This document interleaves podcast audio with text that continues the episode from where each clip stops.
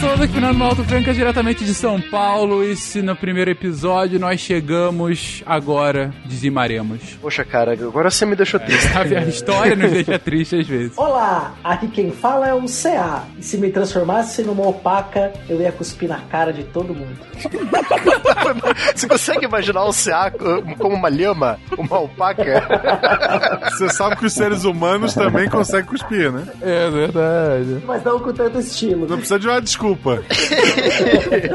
Oi, aqui é a Deb, falando do País de Gales. E como era gostoso meu francês. Olha que bonito. Ai, como era grande. Pô, fiquei com saudade do cast Alexandre Grande agora, cara. Ah, eu, fiquei, eu fiquei com medo quando começou com a saudade. Não, não, seria, seria um bom plot twist se a raiva do Matheus aos franceses fosse isso, abandono. Ah, é verdade. Tudo explicado, né? Verdade. Maravilhoso. Olá, aqui é o Marco Sorrilha falando de Franca, não de França, não confunda. E la espada, la cruz y el hambre iban diezmando la familia salvaje. Falou gringo. Não entendi nada. A espada, a cruz e a fome iam dizimando a família selvagem, o Pablo Neruda. Aqui é Matheus, professor Barbado, diretamente da Boneca do Iguaçu. E hoje nós vamos abrir ainda mais as veias da América Latina. Literalmente, né? Liter- Literalmente.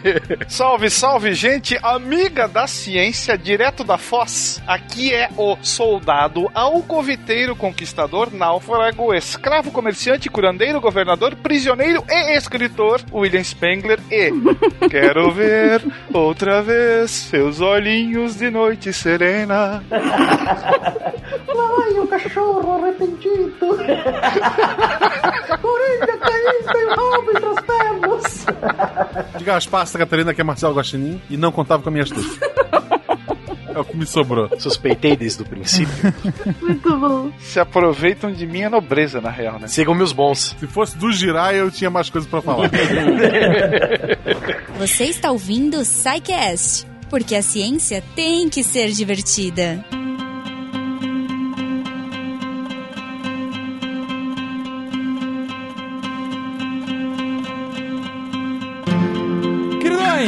Voltamos aqui à nossa jornada histórica, voltamos a falar da América e voltamos a falar da chegada dos europeus na América. Se no primeiro episódio a gente fez uma contextualização de como os europeus, os muitos povos europeus foram chegando ao nosso continente sucessivamente, espanhóis, portugueses, ingleses, franceses. Hoje a gente vai falar menos da chegada e mais das consequências. Se no primeiro episódio era gringos na América a chegada, esse com certeza é gringos na América a dominação, a dizimação, a conquista, porque o que a gente vai falar nesse episódio é justamente a, imediata consequência desse encontro dos povos europeus com os ameríndios. Eu acho que o povo que mais retrata isso e o povo sobre o qual a gente começa aqui o episódio de hoje são justamente os astecas, possivelmente a, o império mais pujante à época, não? Ou os incas podiam fazer frente? Não, os, os astecas eram o império mais pujante da América, não? Só sobre o nome, esse é o The Gringolô na América. Putz, que horror! É, é tão ruim que é bom, cara. É muito bom. Que maravilhoso. Ai, meu Deus do céu. Eu só ia fazer uma observação é, que é muito mais pra invasores, pra ideia de invasores do que conquistadores, né? Porque na hora que a gente tem a ideia de conquistador, eu acho que tem uma construção diferente da, de como foi a história, né? Heróica. Heróica, exatamente. Romântica. Uhum. É muito difícil você comparar, Fencas, os dois impérios, o Azteca e o Inca, é porque, querendo ou não, eles são instituições diferentes, né? Estão separados por milhares de quilômetros de distância, né? Não tiveram contato, mas eles meio que, se a gente for generalizar pro, né, para dar uma facilidade de, de entendimento, você tinha uma, uma certa ideia de federação, né? É, muitos povos de indígenas, não só esses impérios, mas os indígenas da América do Norte e os nossos indígenas aqui do Brasil, eles se dividiam em federações, né? Eles tinham uma certa é, similaridade entre as tribos, elas meio que conversavam entre si, né? Então você é, tinha épocas de paz ou até épocas de guerra, você tinha é, coalizões, né? Uniões de tribos e formando federações que se, de defesa mútua, né? No caso do Azteca e do Inca, o império era bem mais estabelecido. Você tinha um poder central, mesmo que esse poder central várias vezes ao longo da história deles era questionado, né? Você tinha rebeliões e revoltas dentro desses impérios. Pro ouvinte que está curioso, nós já fizemos dois programas, por sinal, sobre os povos ameríndios, né, Fencas? Sim, falamos sobre os ameríndios e sobre os sul-ameríndios. Isso, nós temos dois programas especiais sobre só esses povos, né? Então é, é difícil é você ter um nível assim. Eu considero os dois no mesmo nível, Fencas. Eu acho que os dois têm um, um mesmo nível de, de, de punjança, de importância, tanto no- na América do Sul, né, e e na América, na Mesoamérica. É, até porque é difícil achar um, um denominador comum de, do que se comparar, né? Por exemplo, o Inca era muito mais extenso. Em termos de população, o Azteca tinha mais gente, mas dos Incas eram mais extensos. Dos Aztecas tinha um comércio mais pujante, aí sim. né?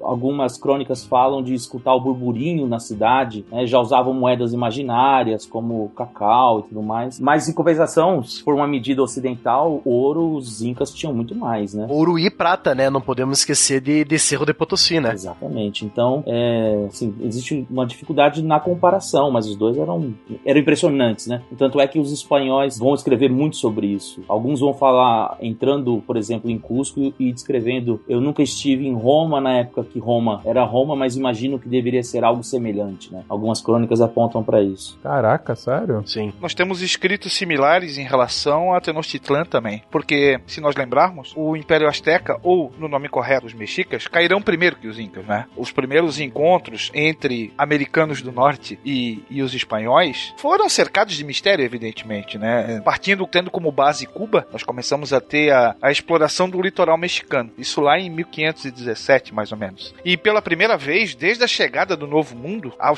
da chegada ao Novo Mundo, e aí a gente tem que lembrar do Cris que chegou aqui em 1492, esses, vamos chamar de conquistadores por enquanto, encontraram populações devidamente vestidas, Organizadas. Que moravam em cidades, exato, que construíam grandes monumentos de pedra e praticavam o comércio. Esse, entre aspas, fiquei impactado. Mas assim, esse, entre aspas, desenvolvimento até então era diferente de tudo aquilo que eles já tinham encontrado no Caribe, por exemplo, na costa da América do Sul e no Panamá. É logo que, fatalmente, isso vai despertar primeiro a curiosidade e depois o interesse, um verdadeiro deslumbramento para com as cidades mexicanas. E aí eles até traçam um paralelo, lembrando das cidades mouras também. Muitos relatam que as grandes cidades mexicanas lembrariam Granada e os seus grandes, as suas grandes construções de pedra, num primeiro momento eles assimilaram como se fossem verdadeiras mesquitas do mundo islâmico. É, lembrando que eles ainda tinham aquela mentalidade da cruzada, né? Eles ainda estão conquistando terras e povos pela glória, pela glória de Deus, né? Eles estão numa luta sagrada. A gente tem também a- a- um toque de romance de cavalaria, aquele romance de capa e espada, né, que fala de peripécias e prodígios. Nós vamos ter um livro nessa época que vai ser considerado grande best-seller, chamado Amades, que fala de cidades grandiosas e tudo mais. Então, aqueles que primeiro lá chegaram estavam vendo ao vivo o que para eles antes estava somente nas páginas desse livro. Então, você talvez a gente consiga explicar um pouquinho do mito do Eldorado em relação a isso também, né? De aquele mundo mercantilista que busca aquela busca ávida por metais preciosos e tudo mais, e lá você já encontra uma civilização que trabalha com metalúrgica e é claro que o olho da cobiça vai crescer enormemente. E não só pela prata, pelo ouro, mas pela, pela abundância de comida, né? A Europa passava por um- uma época de escassez. Não é, não é à toa que existiam vários mitos, como o mito da cocanha, né? Opa, o país da cocanha, bem lembrado. Exato. Então, quando eles chegam aqui, eles veem uma variedade de comida, de, de, de plantas e, e de plantações, né? Eles vão ficar bastante impressionados com isso também. O que vai levar alguns relatos a dizer que é, chegavam algo próximo ao paraíso, né? As tortilhas de milho, né? O cacau, todas grandes novidades, né? Eles vão explicar o que é cocanha, né? Cocanha. É, por favor, explique. Um nome tão legal como esse tem que ser explicado. O que que é cocanha? Sim, cocanha. Até eu tô em dúvida, cara. A terra mítica, onde tudo era em abundância, você podia comer, beber, tudo em cocanha era em abundância. Tem um quadro, né, chamado Terra da Cocanha. Tipo o Homer Simpson naquela cidade de chocolate.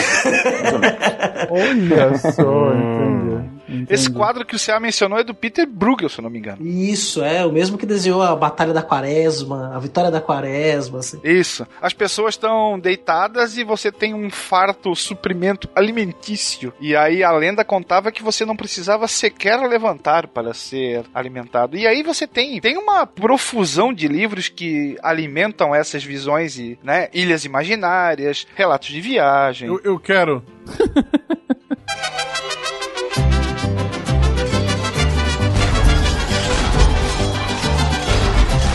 Bom, a gente tá, tá, tá deixando bem claro todo o, o ideal, toda a questão do imaginário, o encontro em si e o quão estupefatos ficaram os europeus. A gente até comentou isso no episódio passado. Mas toda essa dinâmica acabou levando a um encontro que não foi nada bom para os habitantes eh, nativos. E é sobre esses encontros que a gente vai se debruçar nesse episódio. Então começamos aqui com os astecas. Os astecas, eh, o Will até comentou aqui, os astecas são os primeiros a cair. Você tem a conquista do que hoje é conhecido como México. E a gente não pode falar disso sem falar do talvez o, talvez não, seguramente o principal artífice dessa conquista que é Hernán Cortés, não? Bom, depois da chegada do nosso querido amigo Cristóvão Colombo, né, o cara que ainda acreditava até a sua morte que a- a- as ilhas do Caribe eram a Ásia, né? Ele não aceitava que era um outro continente, ele aceitava que chegado na Ásia e pronto. Os espanhóis rapidamente estabeleceram colônias e entrepostos comerciais na ilha de Hispaniola,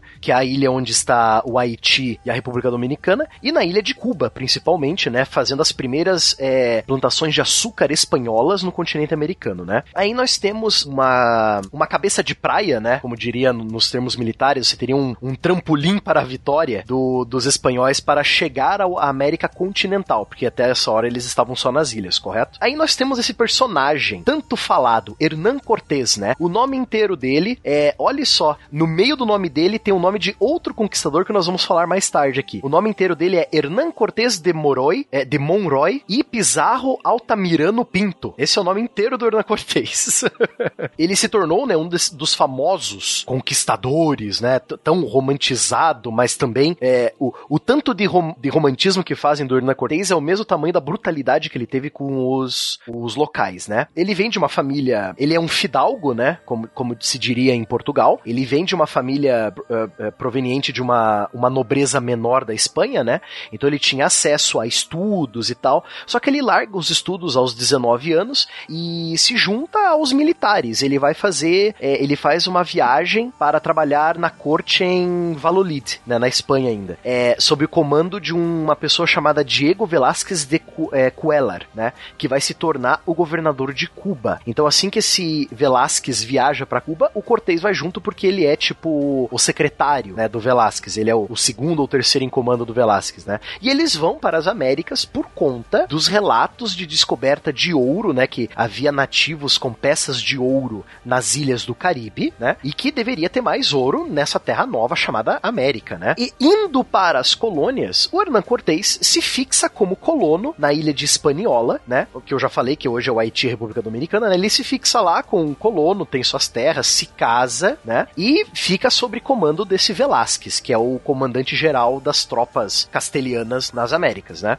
Em 1511, novamente sob comando do Velázquez, né? O Hernán Cortés ele parte uma nova missão. Ele vai para Cuba. É, ele estava em Espanhola e vai para Cuba para ajudar o Velázquez a, a estabelecer mais, mais colônias em, em Cuba. Uhum. Lembrando, gente, como a gente disse no episódio passado, as ilhas é, do Caribe eram o, entrepostos, né? Era o posto avançado dessa, da, da Espanha, principalmente, para sua interlocução com a América continental, né? Isso era o meio do caminho, né? E aí tem um ponto importante que é bom a gente ter em mente, que quando os espanhóis chegam, tomam contato com as populações indígenas dessas ilhas do, do Caribe, são essas populações indígenas que vão ensinar os, os espanhóis a navegarem entre as ilhas do Atlântico Atlântico e chegar na Mesoamérica, no continente, né? Porque os primeiros contatos, esses, esse, essa população nativa, esses nativo-americanos, eles conheciam muito bem as correntezas, os ventos. Então eles ensinaram os espanhóis a como navegarem de uma ilha para outra e mais do que isso, quando eles chegam no México, depois até desculpa adiantar um pouquinho, eles vão ensinar os espanhóis a navegar pelos rios, que vai ser um ponto fundamental para a própria penetração dos europeus nos interiores do continente, tanto na América do Sul quanto na Mesoamérica, né, que é, compõe ali o Caribe até mais ou menos metade de onde hoje é o México. Né? E lembrando também ao ouvinte que quando a gente fala que, ah, porque o Caribe já era da Espanha, o ouvinte tem que lembrar o seguinte: nós trabalhamos muito com mapas, né, inclusive o Geacron, mas a gente tem que lembrar que as fronteiras são coisas imaginadas, né? Então, nas ilhas do Caribe você tinha vilas. Você, a Cuba não estava completamente é, ocupada. Você tinha quilômetros e quilômetros de selva na ilha de Cuba e uma ou outra vilazinha espanhola, vilazinhas que vão virar Santiago de Barracoa, que foi a, a vilazinha que o Cortés e o Velázquez fundaram em Cuba, né? Você vai ter a outra vilazinha que vai se tornar Havana. Então, entre essas vilazinhas, não tinha estrada ainda. Era que nem o Brasil na época da colonização. Era tudo desocupado ainda, né? Ou isso, ou um monte de tribos indígenas entre essas vilas, né? Então, é, não é de uma hora para outra que o domínio das ilhas vai ficar 100% espanhol. Você vai ter núcleos de povoamento que vão crescendo e dominando as regiões em volta, né? Então é sempre bom lembrar o ouvinte que não é tipo no instalar de dedos do Thanos que você vai matar metade da população a, a, ameríndia e ocupar as ilhas com a sua população, né? Apesar que, né, a história nos diria que o espirro do Thanos né? do espirro do Thanos atingiu as Américas, Sim. é. Bom, estabelecido em Cuba agora, e lógico, né, como segundo em comando desse governador Velázquez, o Cortés ganha mais terras agora em Cuba, né? Desculpa, eu falei que ele se casa em, é, em Espanhola, eu, eu, eu me enganei. Ele, ele se casa quando ele domina Cuba. Entre mil, 1514 e 1515, Cortés se casou com Catalina Martins, uma nativa de Granada, olha só. Ela era uma nativa, é, aos olhos dos espanhóis, entre aspas, ela era moura, né? Tinha sangue mouro, que ela vinha da região da Andaluzia, que, né, vem de toda aquela coisa da reconquista, etc, né?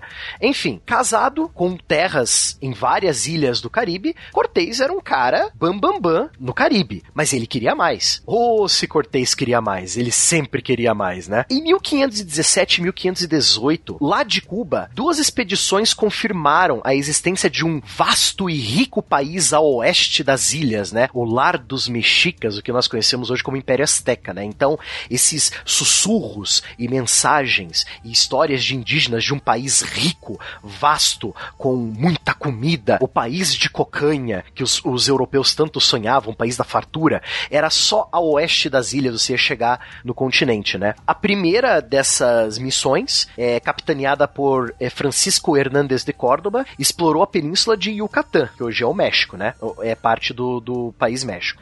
No ano seguinte dessa expedição, né, a outra, organizada por Juan de Grijalva, com o propósito de continuar a exploração da península de Yucatán, é, foi mais ainda, eles aos, aos poucos, os, os espanhóis, com a ajuda de guias indígenas, foram mapeando o litoral, que nós conhecemos hoje o litoral do Golfo do México, né? A partir dessas empreitadas, a relação entre Cortés e Velázquez entra em conflito, porque o Velázquez, ele está mais preocupado em governar e comercializar com os índios, e o Cortés quer conquista. Ele quer riqueza, ele quer poder, ele quer fama, né? Então, tanto o Cortés quanto o Velázquez começam a se bicar, né? Para saber quem tem mais poder e quem manda mais na, nas colônias espanholas. Um ponto sobre isso, Barbado e demais. Essa questão megalomaníaca mesmo, digo, ah, eu quero a conquista, ou tem algum imperativo, sei lá, religioso, o porquê da necessidade, da vontade, do interesse por conquistar e não comercializar com aqueles povos. Os outros podem me ajudar, mas se eu não me engano, o Cortés, é, tem muitas pessoas que falam que o Cortés era uma pessoa ganancioso, ganancioso. Guloso. Guloso.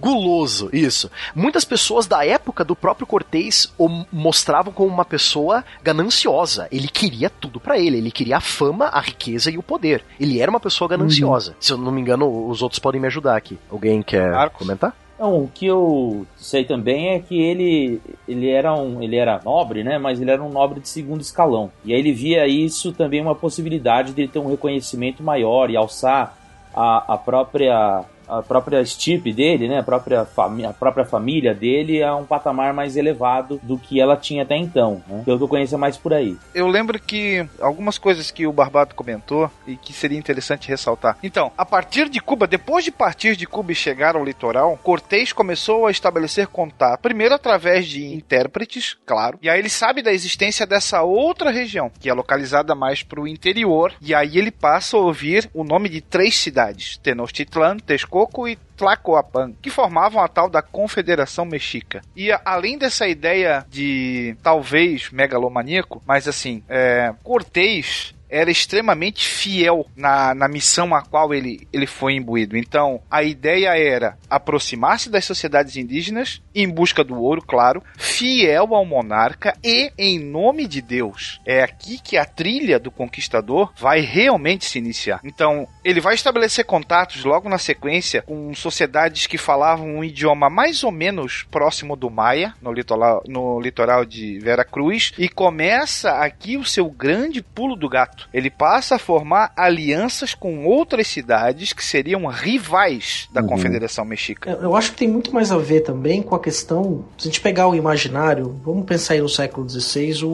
o o Nicolau Maquiavel, né, quando ele diz, o Hobbes vai falar isso também um século depois, que o homem ele era ávido por glória, por ser glorificado. Né? Então, isso era também né, um anseio né, honra, glória, e essa glorificação ela se dava naquele surgimento de uma ideia de indivíduo e também da glorificação do rei, do reino, tinha também o elemento religioso. Né, você tem uma série de elementos que contribuem para explicar um pouco do que foi o Cortés. Né, como um homem ali do século XVI, né, ali do final do século XV, começo do século XVI, este, é, esta mentalidade, podemos dizer assim, embora o termo mentalidade não seja muito acurado do ponto de vista científico, mas é, esse, esses elementos que compunham ali o indivíduo naquele momento, ou que a gente começa a chamar de indivíduo, estavam ali então incluídos dentro do que a gente pode chamar do Cortés. As próprias descrições que ele faz né, da, das terras da Mesoamérica Mesoamérica, das terras dos astecas, é, a maneira como ele vai colocar, a, a, sempre se colocando como alguém que quer conquistar a glória, sempre alguém que quer conquistar a honra, colocar seu nome a, a, na história. Então isso tinha também uma questão da vaidade, e além disso, tinha-se a questão de glorificar o rei, expandir o reino é, da Espanha e, e ao mesmo tempo o próprio cristianismo. Então você mistura uma série de elementos que vão do individual, religioso e também uma questão relacionada ao Estado. E, e, e o ponto aqui justamente uh, volta a, uma questão que a gente sempre reforça, né? está falando aí de um, um, contingente que, ok, centenas, talvez milhares de guardas, de soldados sob o comando uh, do, do, dos espanhóis, com cidades de algumas milhões, não, não chegam a milhões, mas centenas de milhares de pessoas, né? Ou seja, a gente está aqui é uma comparação bem desproporcional. E aí vai ao ponto que o Will está comentando. Era necessário esse tipo de aliança para você ter sequer a possibilidade de algum tipo de domínio, não? É verdade, sim. Por exemplo, ele vai pro, pro continente com aproximadamente 600 homens, né, sob seu comando, mas ele conta um pouco com a sorte também, né, porque ele encontra um espanhol náufrago que já havia sido assimilado pelas, pelas sociedades locais e que vai fazer essa intermediação com ele, né, vai fazer essa intermediação dele com, com os nativos. E aí entra a figura da Malinte, né, que foi uma, ela foi esposa dele, mas não necessariamente oficial, né? Ela falava a língua maia e também o nahuatl, né, que é a língua dos astecas, e o aguilar, que é esse esse é, náufrago, né, que, que já tinha sido assimilado. O Jerônimo de Aguilar falava o, a língua a maia e o espanhol, então eles faziam essa intermediação entre eles. E aí as primeiras, uma dos, um dos grupos mais importantes que ele vai fazer é, é, aliança vai ser com os senhores de Tlaxcala, né, que vai ser um dos grupos que vai fornecer um número maior de soldados, de pessoas para lutar ao lado dos espanhóis e que eram rivais dos, dos astecas, né? Dos, dos fugitivos de Aslan, né? Dos, dos mexicas. Tem que lembrar também que a dominação mexica ela era recente, relativamente recente. Então você vai encontrar muitas sociedades descontentes com isso. Então você tem ali a, uma instigação já à revolta. Eles nem eram muito bem vistos, eles eram muito conhecidos pela força. E eles, geral, antes de se tornarem os, a,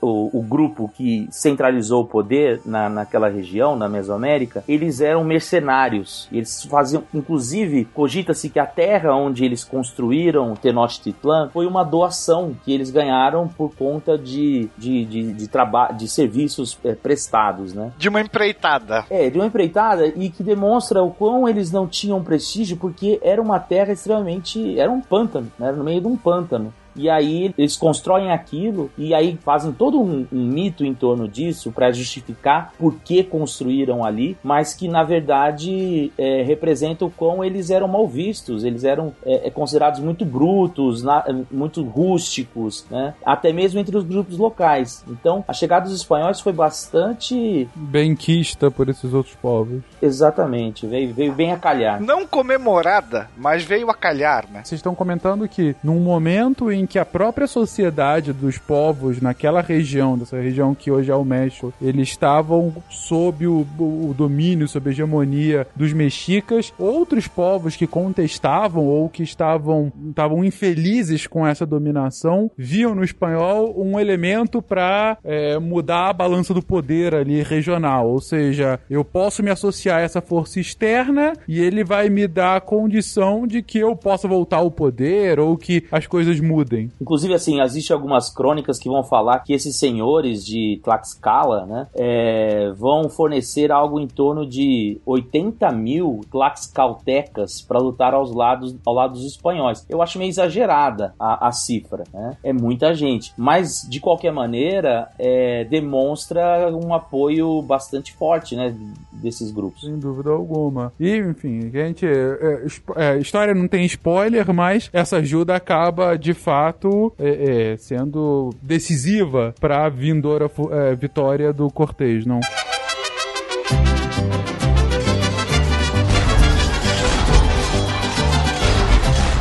Mas o interessante é que o primeiro contato é mais amistoso do que a gente imagina. né? Exato. Os emissários do, do Montezuma já estavam sabendo da chegada dos espanhóis, né? E que eles vinham avançando ah, pelos, que eles- vinham avançando para dentro do continente, né? Sabiam de alguns povos que haviam sido atacados por eles, né? E aí, quando, ele, quando eles chegam, o Montezuma vai até eles, né? É, e, e- e meio que arranjam um encontro é, entre eles. Em uma das, como eu mencionei, né? Tenochtitlan, ela fica no meio, é, um, é um, uma espécie de uma ilha, no meio de um pântano, né? Que foi drenado. Hoje em dia não existe mais na Cidade do México esse, o lago é, Texcoco, ele já foi drenado. Porém, naquela época, é, a cidade se encontrava no meio dessa ilha, cercada por um pântano, e existiam várias é, é, é, pistas, né, várias pontes que ligavam o, o território da cidade ao resto é, da região. Né? E aí ele encontra com ele em uma dessas, dessas é, pontes, chamada de Calçada de Iztapalapa. E lá ele recebe, ele, ele convida o- os espanhóis para ser hóspedes, o que é bastante surpreendente nesse, nesse primeiro momento. Mas porque era um. É o costume de receber assim? Exatamente. Isso era um costume que fazia parte da. da é, o- o próprio Todorov, né, a conquista da América, vai falar que essa era uma, uma regra, um costume diplomático que os, que os astecas estavam acostumados a tratar os outros, os outros líderes, mesmo que rivais, né? Mas que os espanhóis não entenderam exatamente da mesma forma, né? Porque são dois universos diferentes e aí se aproveitaram para nesse momento entender uma espécie de subserviência, né, do, do Montezuma e fizeram ele é, é, refém em sua própria casa, né? E a partir daí o Montezuma começa a ser uma espécie de fantoche dos espanhóis já nesse, nesse primeiro momento, o que vai levar inclusive à revolta do seu povo. Ele vai morrer apedrejado, né, pelo próprio povo. Operação Cavalo de Troia. Os caras, de fato, são bem recebidos e se aproveitam disso para fazer do líder, do Montezuma, no caso, um, um fantoche vindo eh, futuramente. Isso, isso. É, e o Montezuma, vale lembrar que, assim, é, é como, o, aliás, eu indico a Conquista da América, né, do, do, do Todorov, ele vai falar que é uma série de signos, de símbolos, diferentes, são dois universos que não compartilham nada, né? São valores completamente diferentes. Então, uh, por exemplo, o, o Montezuma vinha sendo alertado pelos seus uh, sacerdotes de que o seu tempo estava acabando, né? Então, ele não, ele não sabe exatamente como reagir a isso. Então, quando chegam os espanhóis, eles assumem os espanhóis como uma espécie de divindades. E aí ele fica achando isso, se isso seria um dos presságios dos deuses e tudo mais. E aí ele, ele tem essa reação que acaba sendo é, negativa para ele. E os, os espanhóis vão ser recebidos, né, como eu falei, até que começam a organizar uma, uma espécie de. Eles vão se meter numa confusão, né? É, é, já entre os astecas, que é quando eles estão num, num festival né? E nesse festival eles vão presenciar um, um, um, ritual de sacrifício. E aí eles se voltam e param esse, esse festival, né? E acabam desagradando, né? A, a, a, os locais que pedem do Montezuma tome alguma atitude, mas o Montezuma tenta passar um pano e aí que começa uma revolta que expulsa os espanhóis de dentro de, de Tenochtitlan. É sempre complicado estar na festa e alguém começa o ritual de sacrifício. Estraga o rolê, né? Porra, estraga muito o rolê. Eu vou embora. O mais interessante é que esses sacrifícios seriam para homenagear os visitantes. Sim. Com certeza, para pedir a, a bênção dos deuses, né? Aí é mal agradecido. Nesse caso é. Mas eu tô cortando esse bode por você e tu tá indo embora. É, não era bem um bode, né? Não, sacrifício de gente mesmo. Era gente? Eu tô com. Claro! Meu Deus. Beleza. Fencas, 20 anos de curso, cara. Você acha que acha que a Azteca vai sacrificar bode, cara? Por favor. Eles são outro, é outro nível. E se tivesse algum convidado vegano, podia cortar uma árvore, uma árvore tranquila. Ô Fencas, mas, você tem uma ideia, eles já tinham um ritual que era sagrado. Todo dia eles matavam uma pessoa, o sangue eles jogavam na terra, porque eles acreditavam que o sol, quando ele é, se punha, ele entrava na terra e aí ele ia passar toda a noite lutando contra os deuses do intramundo e ele tinha que ter força para enfrentar essas, essas lutas, então ele tinha que entrar alimentado, porque senão ele não nascia no outro dia. Então essa era uma, da, uma das da cosmovisão. É a eterna luta do, dos, dos dois deuses, do Huitzilopochtli, que é o, o deus do sol, e, ti, ah, e o.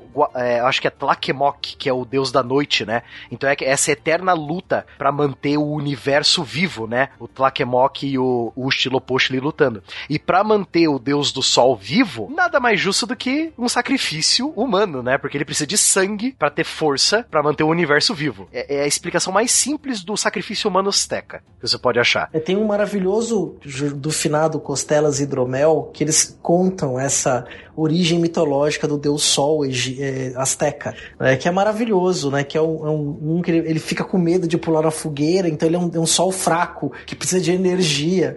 Maravilhoso, você é, recomendo lá, volta a Verte e volta a Saveane fazer costelas de hidromel, por favor. Eu sou a viúva de vocês. Ou órfão, né? E inclusive tem a da Lua também, que é bem interessante, né? Que ela, ela também era um pequeno sol que é apagada a coelhadas. Por isso que ela tem ela, várias marcas nela, né? Tem a forma de um coelho na, nas crateras da Lua. tipo a Mônica? tipo. Culpa do Sansão. Ouvintes ouviram aqui agora, a Mônica deu coelhadas na lua. Próxima, por favor. então, mas aí como eu mencionei, o Montezuma tava bem grilado. Ele tava achando que... E aí o, o nível de sacrifícios aumentou pouco antes da chegada dos espanhóis, né? Porque ele queria deixar os deuses bastante satisfeitos. Alguns relatos dizem que você sentiu o cheiro de gente morta antes, quando você entrava em Tenochtitlan. De tanto, de tanto sacrifício que estava acontecendo, né? Tinha um menino na, na, na, na, porta da cidade que dizia que via gente morta, né? Ai, meu Deus do céu. Todo, todo tempo, né? A todo tempo. É, todo tempo isso.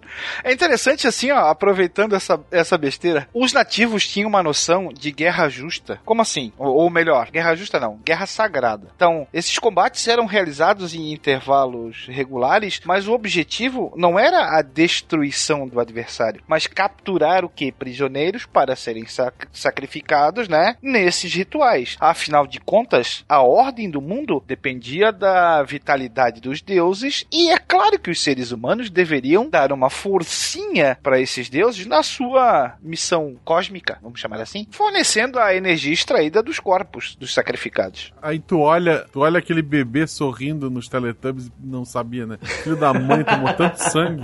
Que, era, era um bebê bem gordinho, né? Ah, o Guaxinim tá estragando minha infância de novo. Inclusive, essa questão da- das crianças, os, os nativos, eles, eles ficam chocados né, com, a, com a violência dos espanhóis, porque, é, a- como o Will colocou muito bem, a questão da guerra ritualística, da guerra como elemento da própria cultura, uma prática cultural constante, os espanhóis falam, mas a gente nunca, os, os, os, os- os nativos falavam, a gente nunca matou velho, nunca matou criança, nunca matou mulher. Eles chegam aqui não respeitam nada, né, eles invadem e arrebentam com tudo. Isso não é a nossa prática, né? Porque ah, tinha uma etiqueta, vamos poder dizer assim, na guerra entre os não só os astecas, mas os povos da Mesoamérica. Sacrifício não é bagunça. Era uma guerra, uma guerra civilizada, né? Dentro dos padrões deles ali. Engraçado, sim, pra pontuar isso, só pra deixar, é que os espanhóis, né, fazem esse assombro, se fi- ficam revoltados quando estavam vendo, mas eles estavam vindo de uma Espanha que fazia autos de fé à torta direito, né? Queimava gente em praça pública, né? Ah, fogueira! Pena, um beijo.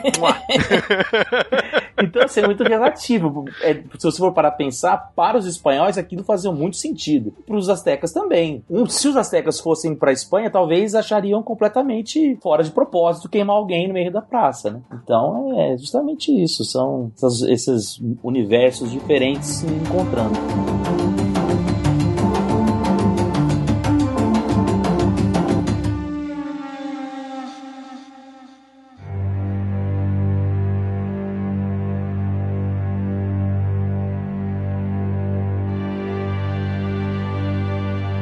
Tá claro o motivo do desagravo que foi feito e do porquê os, os povos nativos vão contra os espanhóis que estão ali. Mas e aí, como que evolui? Temos um, um líder que é uma marionete, temos um povo que não está feliz com esses novos entrantes aqui na América, temos outros povos que estão querendo utilizar esses para fazer um novo equilíbrio na balança do poder local. E qual é o, a- o desenvolvimento dessa nossa história? Então, tinha um, tem um outro aí, um outro agravante, porque o Cortés estava sendo. tinha cabeça prêmio pelo próprios, pelos próprios espanhóis. E Lembrando ao ouvinte que é, quando o Cortez começou a, a, a campanha dele no México, ele tava de total desacordo com o chefe dele, que é o Velázquez, né? Então meio que essa expedição do Cortez era uma expedição de exploração, mas o, Cor o Cortez estava fazendo essa expedição para conquista. Não, é, tipo, ele, o Velázquez só queria uma exploração para ver o que tem lá mesmo, entrar em contato com os nativos e voltar. O Cortez não, ele queria a conquista de terra em nome dele, né? Então é aquela velha briga de. É é aquela bicada de, de chefe e segundo em comando, né? Querendo, o segundo em comando querendo mandar mais que o chefe. E aí né? mandam um, um camarada pra substituí-lo. E aí, quando acontece esse, esse entreveio na festa, festa de Toxicatli, o, o Cortez não está. E quando ele chega, é, ele vai encontrar ah, em Tenochtitlan um cenário diferente de quando ele deixou. né? Quando ele saiu, sou amigo do Montezuma, né? Quando ele volta, ele é, ele é odiado. E aí, ele, aí os espanhóis saem, fogem de, de Tenochtitlan, perdem metade do- dos homens que ele tinha, o, Cortez, e aí ele vai começar a fazer os acordos em volta com os grupos rivais, né? Como os Tlax- Tlaxcaltecas, para forçar uma, uma vitória contra os, os astecas. Lembrando que os astecas estavam já passando pela. Já estavam sem o Montezuma, né? O Montezuma já havia sido morto. Bom, então a gente tá entrando num momento que é de fato de, de embate direto, ou pelo menos da, da preparação desse embate. Não vai durar muito tempo, né? Não vai. Não vai até por conta dessa posição que Tenochtitlan ti- tinha, né? Como ela ficava no meio de um lago, de, uma, de um lago é até é, bondade, né? Ele ficava no meio de um pântano, que era salobre, toda a água vinha por encanamentos que passavam por debaixo do... água potável, né? Passava por debaixo do, é, do pântano e ia pra cidade. Que são os, são os aquedutos de Tenochtitlan que nós falamos no programa sobre ameríndios, né? Sim, que são Quando a gente fantásticos, falou. assim. Toda a fundação de Tenochtitlan porque assim, o tamanho das construções, eles tiveram que fazer uma arquitetura extremamente desenvolvida de fundação e tudo mais. E aí essas, é, essa água vinha é, de fora e o Cortés corta esse suprimento, né? Então ele faz um cerco à cidade esperando que ela se entregasse, as pessoas envenenam a água é, e tudo mais. E, e, acaba dando certo. E aí o cerco começa, é, começa em torno da ilha, então você vê aí, ó, 30 de junho de 1520. O cerco à ilha começa em abril de 1521. Então você tem um tempo aí, né, em que ele tá circundando a região em busca de aliados, né, para os conflitos, né, que vão acontecer, porque com o corte da água, esse, o, o, os soldados saem, e aí tem, você tem confrontos e tudo mais. Assim, ao contrário do que dizem muitas lendas, e talvez apenas, nós temos várias fontes que relatam o encontro e a posterior destruição dos mexicas. Fontes tanto indígenas quanto fontes europeias. E ao contrário do que dizem muitas lendas, que foi uma conquista rápida, que foi uma conquista fácil, que praticamente não teve resistência, muito pelo contrário. Então, os nativos uh, opuseram uma resistência enérgica e muitas vezes conseguiram combater com sucesso a invasão espanhola. É, nós temos que lembrar que antes de Cortés, duas outras invasões, em 1517 e 1518, já tinham sido expulsas dali pelos nativos. É, e em diversas ocasiões durante o cerco do México, os invasores estiveram quase à beira do aniquilamento. Então, Cortés muitas vezes procura essa costura diplomática com os insatisfeitos, evitando o combate e deixando o combate somente para quando ele realmente fosse, entre aspas, necessário. Então, essa quase solução pacífica vai passar pela mão desses povos que eram adversários e inimigos dos mexicas. O jogo sujo vai ser feito por eles também. Ou seja, o, ponto que você está levantando aqui, Will, é que essa conquista espanhola, na verdade, o, o espanhol foi o mobilizador, o catalisador, mas. Um outsider. Oportunista. Um oportunista, mas foi, na verdade, um encontro de interesses muito claros é, para, olha, é, a gente está aqui com essa oportunidade nas mãos, vamos derrubar esses. É, vamos derrubar os mexicas, né? E derrubam. Foi como se os espanhóis tivessem mais ou menos caído do céu para que fosse dado o golpe de, de misericórdia, que talvez alteraria a relação ali da, da balança da força. Bom, e de fato altera, né? É, depois da. Então, dessa. Da, do momento de sítio a, da cidade, ela logo cai, e, e, aí você tem de fato a deposição dos mexicas? Isso. Segundo o Leão Portilha, na data de um serpente do ano 3 Casa, que corresponde ao dia 13 de agosto de 1521, a cidade de Tenochtitlan é feita prisioneira, é, é, é cai, né? A cidade de Tenochtitlan, e é feito prisioneiro o jovem Cuauhtémoc, que era o, o, o, líder que substituiu o Montezuma. Então, quatro meses depois desse cerco, né? Mas é, é, você percebe muito bem essa, essa articulação depois, né? Porque a, a distribuição na organização do trabalho e da exploração do, do, do território, né? Você vai ter a formação daquilo que na região do Peru vai se chamar de, de curacas, né? Na região, aqui a gente chama de caciques, né? Que são a, a, a, intermediação do trabalho feita pelos líderes locais. E esses líderes vão ser bastante poderosos também, né? Então, assim, os espanhóis vão conduzir a colonização e tudo mais, mas também com muito arranjo político com as lideranças locais e tudo mais. E nós temos que lembrar o ouvinte também do seguinte: por pura pressão, aí eu cito o título do livro, né? Arma, Germes e Aço, né? A conquista, conquista das Américas. Eu gosto muito desse livro. É pela pura pressão da presença presença espanhola, a presença europeia nas Américas, a quantidade de doenças que se espalharam, é, às vezes até por querer, porque os espanhóis já tinham percebido que os nativos tinham pouca resistência a doenças que os espanhóis já tinham um pouco mais de resistência, né? Então, é, você tem essa. essa é, é eu, não, eu não quero chamar de guerra biológica, mas eu quero chamar de guerra biológica, entendeu?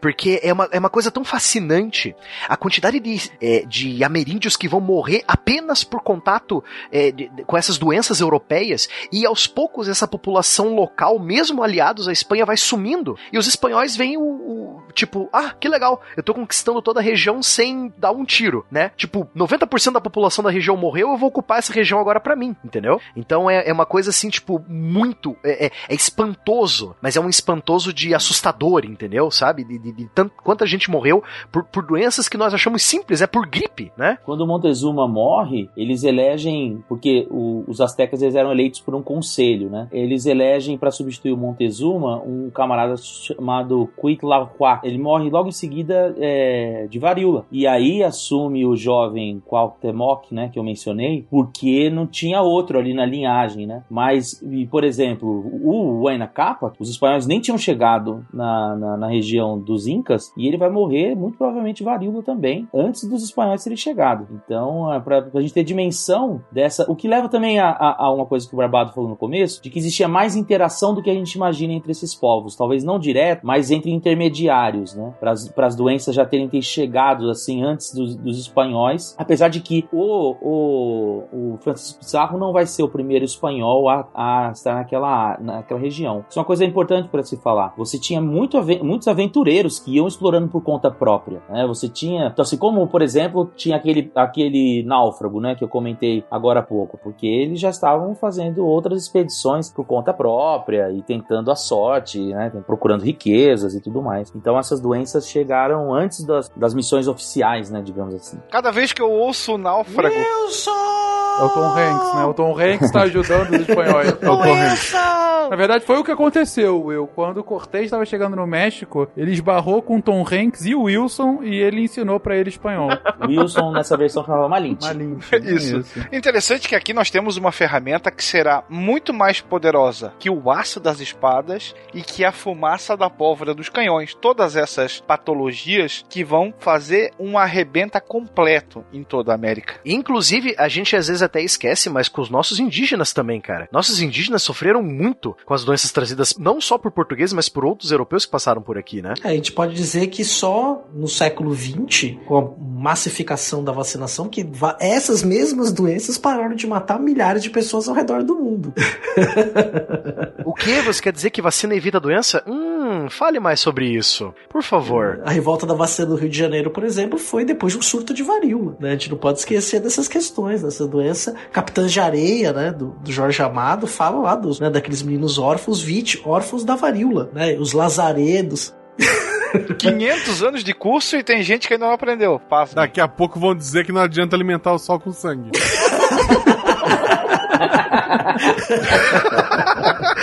Mas, gente, como saldo dessa invasão, a gente tem então a deposição dos mexicas e um, um, domínio de fato dos espanhóis por todo o Império Azteca? Nós vimos que a invasão espanhola, então, foi, num primeiro lugar, uma guerra anti-mexica, né? Travada com ajuda material, com ajuda humana dos próprios povos e até mesmo sobrenatural, né? Pelos próprios povos que estavam combatendo os dominadores. Não é por acaso que durante muitos anos eles vão receber a colaboração. Mas esses colaboradores nativos erraram o cálculo, porque eles acreditavam que os espanhóis seriam mais, mais ou menos como mercenários transitórios, sendo que o domínio espanhol vai ser implantado e vai durar séculos, para a surpresa dos colaboradores e dos sobreviventes. Sabe nada, inocente.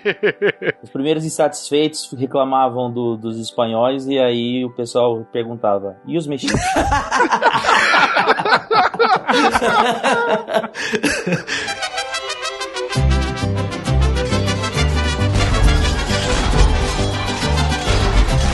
Bom, tá, tá bem, bem posto, então a gente vê a, essa hegemonia espanhola a partir de então no território mexicano. E quase que concomitantemente ao sul, na América do Sul, a gente tem também a conquista do, do, do povo inca, né? A gente estava falando dele no início do episódio, a gente já comentou é, de forma bastante extensiva no nosso episódio de sul-ameríndios, mas a lógica dessa conquista inca é análoga à azteca, ela se se dá por um histórico diferente, mas acaba tendo um, desfecho similar. Toda a ideia da, entre aspas, a conquista, né, a, a tomada de posse de terras é, americanas se dá dessa, de- dessa exploração espanhola de querer achar, é, querer expandir a fé cristã e querer achar aquela ideia do metalismo, né? Quanto mais metais preciosos o meu país tiver, mais poderoso eu serei, né? Infelizmente eles não sabem o que é inflação, mas enfim, né? O conceito da ideia da conquista inca é a seguinte: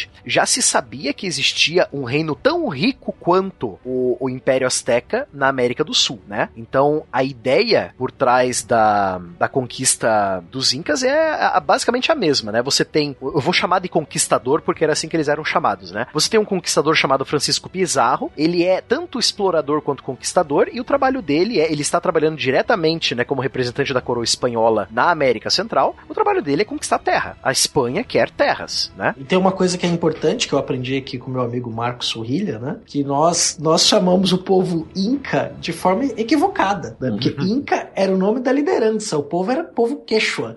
Corretíssimo. É, é como se a gente estivesse chamando os astecas de mexicas. Isso, mesma coisa. Os astecas, mas tem uma diferença que Azteca vem de uma lenda de que eles teriam sido subjugados numa cidade chamada Aztlan. E eles eram os fugitivos de Aztlan, que na língua deles é Azteca. Os Incas, a palavra Inca significa governante. Então, assim, é, os Incas eram os governantes do mundo andino. E aí, o Inca mais poderoso era o, o Sapa Inca, que significava o governante geral, digamos assim. Poderoso sapão. O poderoso, o poderoso Sapa, isso mesmo. Por sinal, tem um jogo chamado Montezuma, que é um sapo que vai cuspindo bolinha. Não sei qual é a relação. Meu Deus, você vê que eles misturaram tudo aí. Mas. E aí você tinha no Império Inca um outro líder, né? Também que era um líder mais militar, né? Era o, era o Cusco e o Kronk, né? Você tem os dois ali, cada um de um lado. Eles vão usar da mesma dinâmica de fazer alianças, os espanhóis. Porque assim, essa é uma visão que a gente tem muito, às vezes, romantizada dos povos antigos, de que, é, de fato, né, eles foram subjugados, foram exterminados e tudo mais, mas não quer dizer que todo mundo amava eles ali, né? Então, o, antes dos espanhóis chegarem, os conquistadores, os incas representavam os conquistadores, né? Eles representavam os opressores daquela região, né? Algumas pessoas, alguns grupos é, entravam na lógica do governo inca por, por conveniência e tudo mais, outras eram derrubadas e seus líderes eram trocados, os seus deuses eram sequestrados, né? Levados para a capital. Então existia toda essa, essa questão. Então não, é- não foi difícil para os espanhóis encontrarem gente afim de lutar a junto com os espanhóis contra os incas. E tem um outro porém, que eles estavam no meio de uma guerra, né? Então, e entre, os, entre dois irmãos, né? E a guerra desses, desses dois irmãos, né? O Atahualpa e o Ascar, o, o Ascar, que é o que vai ser derrotado nesse, nesse conflito contra o irmão dele, era ah, ele era de Cusco, né? E o Atahualpa era de Quito. Então o Atahualpa era mal visto pelos, pelas lideranças locais de Cusco. Né? Até porque pouco antes dos espanhóis chegarem, o Atahualpa, depois de aprisionar o irmão, ele invade Cusco e bota fogo em um monte de coisa. A gente, fala da, da destruição que os espanhóis fizeram com a, a Quipus, com Codex e tudo mais, mas no caso Inca, existia toda essa rivalidade entre norte e sul, e é quando o CA mencionou um militar e o outro, não, porque tem, você tinha, o Império Inca era dividido em duas grandes zonas de, de, de administração. Anã, que ficava ao sul, na região de Cusco, que era responsável pelo governo geral, e Urim, que ficava ao norte, em Quito, e que era a, a força militar. E entre os Incas, diferente dos Aztecas, que você tinha um conselho que, que elegia o, o próximo governante, entre o Inca assumiria o trono o filho mais preparado. Aí você tem dois irmãos que se acham os mais preparados, né? E que são meio irmãos, né? Não crescem juntos e tudo mais. São de dinastias diferentes, assim, são de. é, que eles vão chamar de panacas, né? Que são essas grandes famílias nobres. Por favor, me diga que não é de propósito. Não, não é. É Sapa, Inca, é Panaca. É Tá isso, bom, tá bom. É isso Eu mesmo. acredito em você. E aí começa uma guerra entre eles, né? Depois da morte do pai deles, né? Do, do Aina Kappa. Então quando os espanhóis chegam, tá no meio, tá uma guerra. Uma guerra de sucessão, no caso. Exatamente. Entendi. Ou seja, já tem um problema interno e os espanhóis vão mais uma vez se utilizar disso como um, um catalisador para conquista. Sim, porque, inclusive, quando os espanhóis chegam, o, o Ascar, ele tá aprisionado. Então, assim, tinha acabado de acontecer, né? Brincadeiras à parte, assim, essa guerra ela é muito interessante, cheia de reviravoltas. Você tem é, é, soldados lendários, né? Pros dois lados e, e, assim, vários conflitos. E o que aconteceu é que Cusco lutava de um jeito e Quito lutava de outro. Então, assim, você já tinha, é, apesar de ser um, um império único, digamos assim, você tinha duas, duas mentalidades diferentes já se encontrando, né? É, é, nesse momento. E aí, então, quando os espanhóis chegam, o, o Atahualpa tem medo de que o Pissarro descubra isso e dê o trono para o irmão. E aí ele manda matar o irmão. Você ficou confuso. O Atahualpa tinha prendido o irmão dele, que era o Ascar. Quando os espanhóis chegam e vão conversar com o Atahualpa, o Atahualpa tem medo de que o Pissarro descubra que existe um outro é, rei, digamos assim, né? Legítimo. E ele vai negociar com esse grupo. E para que isso não aconteça, ele já manda matar o irmão por antecipação. Que na época era a causa natural, né? A morte. Sempre, sempre. No caso, então a gente tem dois irmãos que estão numa guerra de secessão, um irmão preso para ser morto, chegam os espanhóis aí no meio, uh, e quem é o cortês da vez? Tem um cara, ah, o Pizarro no caso, né? Sim, o Pizarro que por sinal, com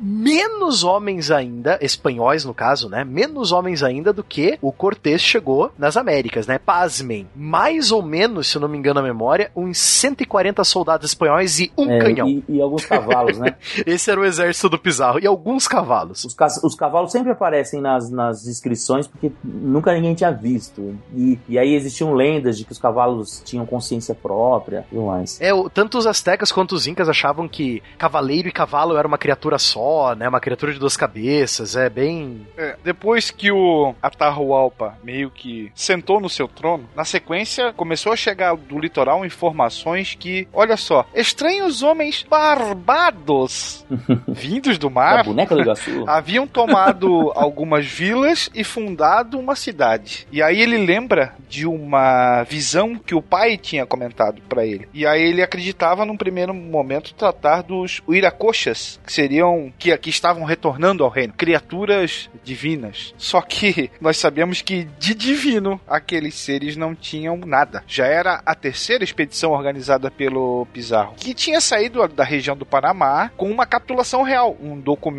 emitido pelo rei, né, que legitimavam essas expedições chamado Novo Mundo. Assinado inclusive pelo próprio Carlos V. E ali dizia que ele seria ou teria o título de governador do futuro reino do Peru. E aí ele vem descendo pelo Equador e aí vocês comentaram, né? Pouco mais de 100 homens, 180 homens, 30 cavalos e 3 monges ou frades dominicanos. Não esqueça o canhãozinho. O barulhento. Podemos esquecer o canhãozinho, o barulhento. O É. healer nível 20, né? O cara machucou, vai lá, o healer, vum, tá curado. É literal. Cara, eu, eu juro, eu juro pra vocês, eu, eu- com certeza não fui o único. O Will falou dos três monges do Três Espadas, eu imaginei os Wololô do Age of Empires, O cara. Wololô, o claro. Wololô, cara. E, o- e o pior é que tem um episódio assim, né? O Frei Vicente de Valverde, né? Tem um, um episódio bastante interessante quando vai se dar o encontro do Atahualpa com o, com o Francisco Pissarro, né? Porque o.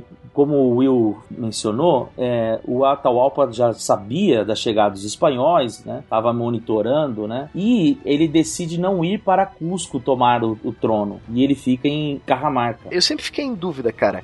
É Carramarca ou Cajamarca? Eu acho que é Carramarca, né? Cajamarca em espanhol, Cajamarca é igual Borja ou, ou Borja. Eu sempre chamei de Cajamarca. É ruim de qualquer jeito. É ruim de qualquer jeito.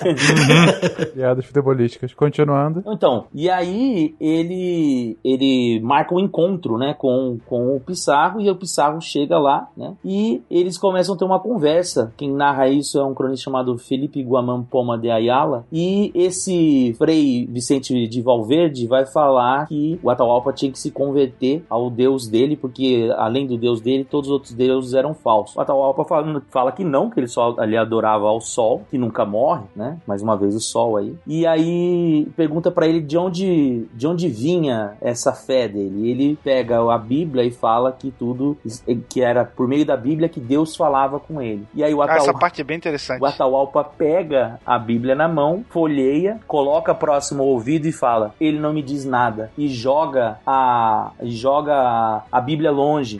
Por cima do ombro, assim, hein?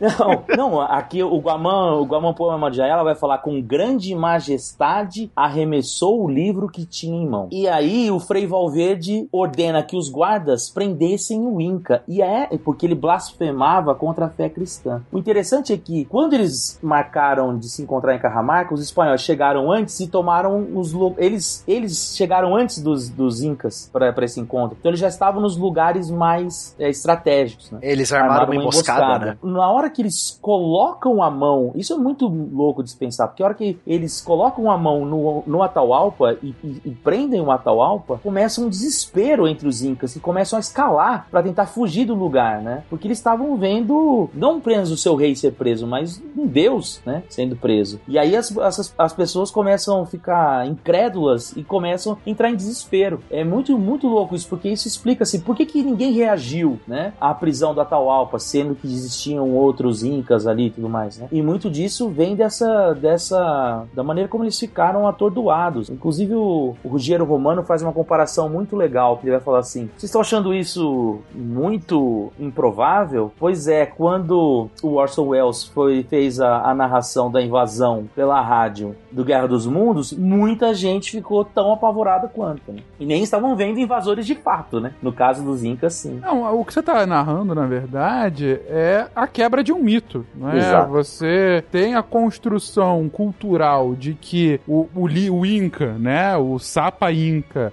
ele é Deus, ou uma personificação de Deus, ou uma O divindade. filho do sol. O filho do Uhum. sol. E como assim ele é de ele é tocado, né, impunemente, né?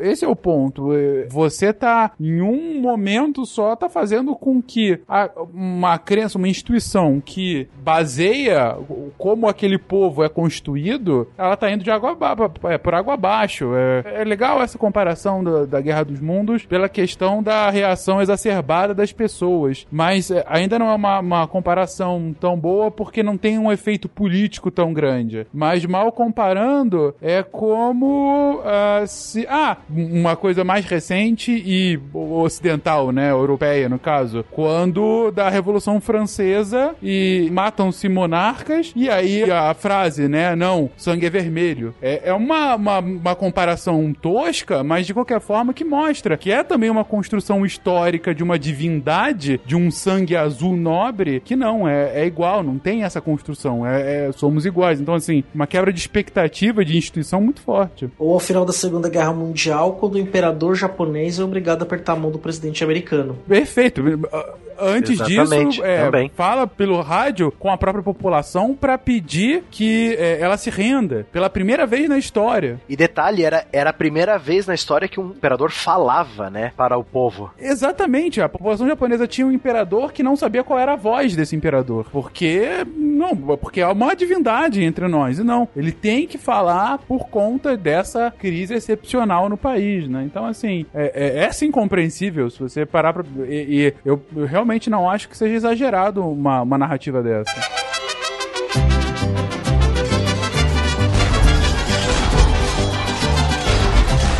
E aí o Atahualpa vai ser preso e ele percebe, ele era muito astuto, assim. Ele tem várias cenas, várias passagens na luta contra o irmão que ele ele supera o irmão por conta dessa astúcia que ele tinha, né? Ele dizia, inclusive, que ele era, ele conseguia se transformar em serpente, né? Ele tinha todo uma, um, um jogo, uma mística. Inclusive, ele, ele chega a ser preso pelo irmão durante os conflitos e ele escapa, dizendo que se transformou numa serpente, saiu por debaixo da terra tal. É, e aí ele percebe o que, que o Pissarro tá atrás. Né? E aí ele fala assim: olha, eu, eu tô. Eu quero pagar o meu resgate, né? Digamos assim. E ele oferece pro Pissarro uma sala cheia de ouro. Uma sala aproximadamente 10 metros, 10 metros quadrados, que era onde ele estava preso. Ele vai até a parede, coloca a mão na, na cabeça dele, sei lá, chutar em 1,60m. E ele fala: Eu vou encher a sala até a minha altura de ouro. E o Pissarro fala: beleza, pode, pode fazer isso. E ele faz. Em poucos dias ele, ele enche a, a sala de, de ouro e nesse meio tempo ele manda o irmão uh, ser morto. E aí, quando ele cumpre essa, esse acordo com o Pissarro, ele vai, convida o, o, o, o Pissarro para desfrutar da, da bebida dos deuses, a Titia. Só que ele serve a Titia na cabeça do irmão.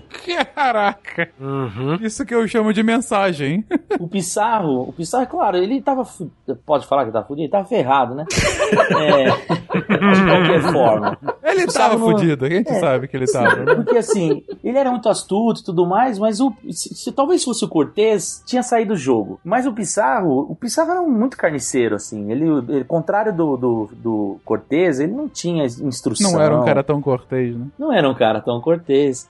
O cara mais cortês, né, dessa expedição dele era o outro que era também dividia, que era o, Die- o Diego de Almagro. Eram dois. E aí depois que o Pissarro chega, o Diego de Almagro fala: "Eu vou explorar mais ao sul". E aí eles dividem, né? Mas o, o Diego de Almagro tem tem escritos dele. O Pissarro você, é, assim, ele, ele tinha essa, esse costume de relatar as coisas, assim como o próprio Cortez fazia. Já o Pissarro não. Eu acho legal destacar aqui o que o Sorrilha tá falando desse Diogo de Almagro. Tem também o, o caso do, de um filme muito bom, que é o Aguirre, a Cólera dos Deuses, né? Que o Aguirre é um, um explorador espanhol também. É um filme alemão, né? Gravado na Amazônia. Klaus Kinski. Exatamente, desse explorador espanhol que fazia parte da expedição do Pizarro, mas ele se separou para explorar uma outra região que seria a bacia do, do rio Amazonas, né? E, e chegaria até o, a foz do rio Amazonas. E ele, ele se autodeclarou, quer dizer, ele não, né? Ele declarou o nobre que estava com ele, o, esse rei dessa nova terra, né? Só que o reino deles era uma jangada mal feita no meio do barco, no meio do, do, do rio Amazonas, né? E eles morrendo tudo de desinteria. Então é, é, é um filme muito, é, é muito assim, tipo, impactante. Eu adoro esse filme. A Guerra e a Cólera dos É Deuses. nesse que ele toma o, o a ayahuasca? Hum, eu não lembro se é, mas eu lembro que é nesse que ele usa. Eles têm um escravo mouro negro, né? Que eles colocam ele pelado na frente da tropa pra assustar os indígenas, que os indígenas nunca viram um, um negro na vida, né? Achavam que era um monstro. Então tem uma cena que eles estão atacando uma vila indígena, eles colocam o escravo negro pelado na frente de- do- dos soldados pra ele assustar os índios, né? Eu lembro dessa cena também. Aí o Pissarro vai condenar à morte o Atahualpa, né? Entre, entre os crimes vai ser que é a idolatria, né? A, o, a morte do, do irmão, né? O assassinato, idolatria e incesto, né? Porque, enfim, tem toda uma lógica dos ailos e das famílias é, andinas em que a- a- o conceito de, de, de parente era bem distinto, né? Então, é, todas as... a- eram irmãs dele, mas eram, na verdade, primas e tudo mais, assim. Só que os espanhóis não entendem isso e eles acham que eram irmãs, né? E aí eles vão condená-lo também por isso à morte no garrote. Garrote. É um, é um cordão metálico usado para cortar queijo. Isso, mas assim, na verdade, você ele, ele você pega esse cordão, passa por volta da cabeça da- do pescoço da pessoa e vai torcendo ele, como se fosse um torniquete, só que você vai até o fim, né? Até quebrar o pescoço e a pessoa morre. né? Ok, já me arrependi de ter perguntado. É, Continue. pois é. Ele tinha ficado preocupado com palavrão, e isso tá tranquilo. É, exatamente. Eu posso falar que ele tava fudido? Não, não posso, mas eu posso falar que ele perdeu a cabeça com um cortador de queijo. Não, eu disse que ele morreu no garrote. Quem quis saber o que é o garrote foi o senhor. Muito justo. Eu eu não vou contar a morte do Tupac Amaru, então, que é bem pior. Coitado do Tupac Amaru. Mas o que é interessante é que muito se fala assim, ah, a conquista foi rapidinha, né? igual o, o Will comentou. No caso dos, dos, dos Incas, a resistência vai até 1572, né? Então você tem... Então assim, ele morre em 1533, o, o Atahualpa, né? Ele é rebatizado, ele é, quer dizer, ele é batizado e morto no dia 29 de agosto de 1533, recebendo o nome de Francisco, em homenagem ao seu algoz. Olha, que delícia Chiquinho sem cabeça. um irmão dele que era da linhagem de Cusco, o Manco Capac II, vai começar a liderar uma, uma, uma revolta, né? Primeiro eles É tentam... literalmente o sapo manco. Exatamente. Uma, esse engraçado que ele era visto entre os irmãos como o mais bobão, assim, ele era dava mancada, né? Não, né? Manco, mancada. Porque ele era manco segundo né, por isso, né? E depois disso vai, vão tendo outros que vão sucedê-lo, né? Vai ter uma reviravolta, ele se aproxima dos espanhóis, é, os espanhóis tentam nomear um outro é, Inca como, como rei também. E é interessante porque essa dinastia vai, vai meio que continuar. Você vai ter, depois disso, outros personagens na colônia que vão dizer que são filhos de. são príncipes incas, né? E aí a resistência, assim, formal, digamos assim, né? Porque a resistência ela nunca acaba, né? Porque eles vão resistir depois aos costumes, eles vão. Né? Até o, até o começo do século XVIII, né? Você vai ter a resistência dos povos indígenas da, da América do Sul contra os dominadores espanhóis, né? É, é a exemplo o Tupac Amaru, né? Que foi o começo do século XVIII. Então, o Tupac Amaru primeiro, né? O Tupac Amaru vai ser derrotado em 1572, né? E aí quando surge o Gabriel Condorcanqui lá no final do século XVIII, que vai se chamar de Tupac Amaru II, para mostrar que ele era o herdeiro direto dos Incas. Então, assim, se o último rei Inca legítimo tinha sido Tupac Amaru, esse, né, que é uma espécie de tiradentes dos, dos peruanos, né, Tupac Amaru II, vai se dar esse nome para dizer que ele era descendente direto do Tupac Amaru. E para fazer isso, ele teve que realmente comprovar que ele era de ascendência nobre Inca. Então você percebe que essa lógica, né, continuou os espanhóis num, eles continuaram jogando com essa com essa questão das nobrezas para fazer alinha, aliados, né, é, na região. Existiu um, um, um, grupo que não foi dominado, jamais foi dominado, né, da região lá do CA, que são os Mapuches. Os Mapuches são da região do sul do Chile e eles eram um grupo bastante coeso, organizado e os espanhóis jamais conseguiram derrotá-los. Inclusive, eles só vão ser assimilados pelos chilenos depois da independência. E, no, e, e mesmo assim, eles vão ganhar constantemente batalhas contra os exércitos chilenos e de, eles vão ser assimilados mesmo. Eles nunca vão ser derrotados. Né? Então, Mapuches é um, é, é, é um grupo bastante interessante porque ele, eles aprenderam a lutar. Então, assim, quando os espanhóis chegam, eles já andam a cavalo, eles já dominam o cavalo, já sabem usar, eles conhecem as, as táticas de, de guerra dos espanhóis, né? Então, aí, para serve de alento, teve um grupo que jamais foi, foi derrotado, né? Os, os Mapuches conhecido às vezes como araucanos, equivocadamente. E até hoje é um forte grupo político no sul do Chile, né, que reivindica a questão da preservação de suas terras, dos seus costumes. É, não, não, é um, não é um povo que foi assimilado, incorporado e desapareceu, não. Sim, exatamente. Os Mapuches continuam muito fortes. Né, inclusive com historiadores Mapuche, com escritores Mapuche, então tem toda uma questão que é bem interessante. Eu tive a oportunidade de ver em Santiago uma exposição da arte Mapuche, tinham livros, é, eles contando a própria história. Então é, é, é um povo bem interessante. E aí, só pra. Aí, Rogerinho, só uma informação aqui. Existe uma discussão se os Mapuches também não.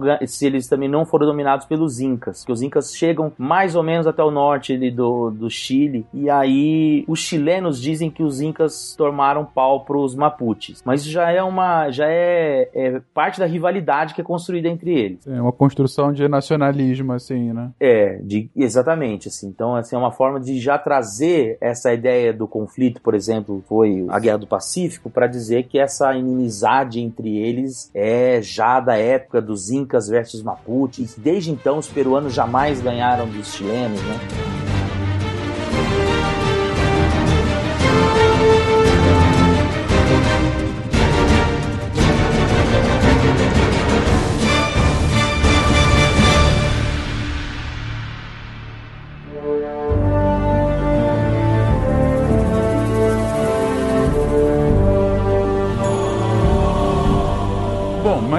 Claro mais uma vez uma conquista que é quase absoluta dos espanhóis ao que esse povo que a gente nomeia como Inca, conquista também que vai durar séculos, né? Vai durar basicamente até a independência dos países andinos séculos depois já no, no século XIX, né? Agora uma outra conquista, uma, uma outra invasão, uma, um outro desenvolvimento, esse menos conhecido é, é o da exploração do Rio da Prata, né? Já envolve um pouquinho mais aqui o Brasil, uma região sul do Brasil, Brasil, Uruguai Uruguai, hoje, né? Hoje Brasil, Uruguai e Argentina, ah, mas com o Álvar Nunes, também conhecido como Cabeça de Vaca. Quem é esse famoso Cabeça de Vaca e o que ele está fazendo aqui na- nesse nosso cast, gente? Alvar Nunes Cabeça de Vaca, cara. Ele é o meu é, conquistador espanhol favorito, né? Não só porque ele achou as gloriosas cataratas do Iguaçu do meu glorioso estado do Paraná, né? Afinal, você fala das bonecas do Iguaçu. Não só porque eu moro,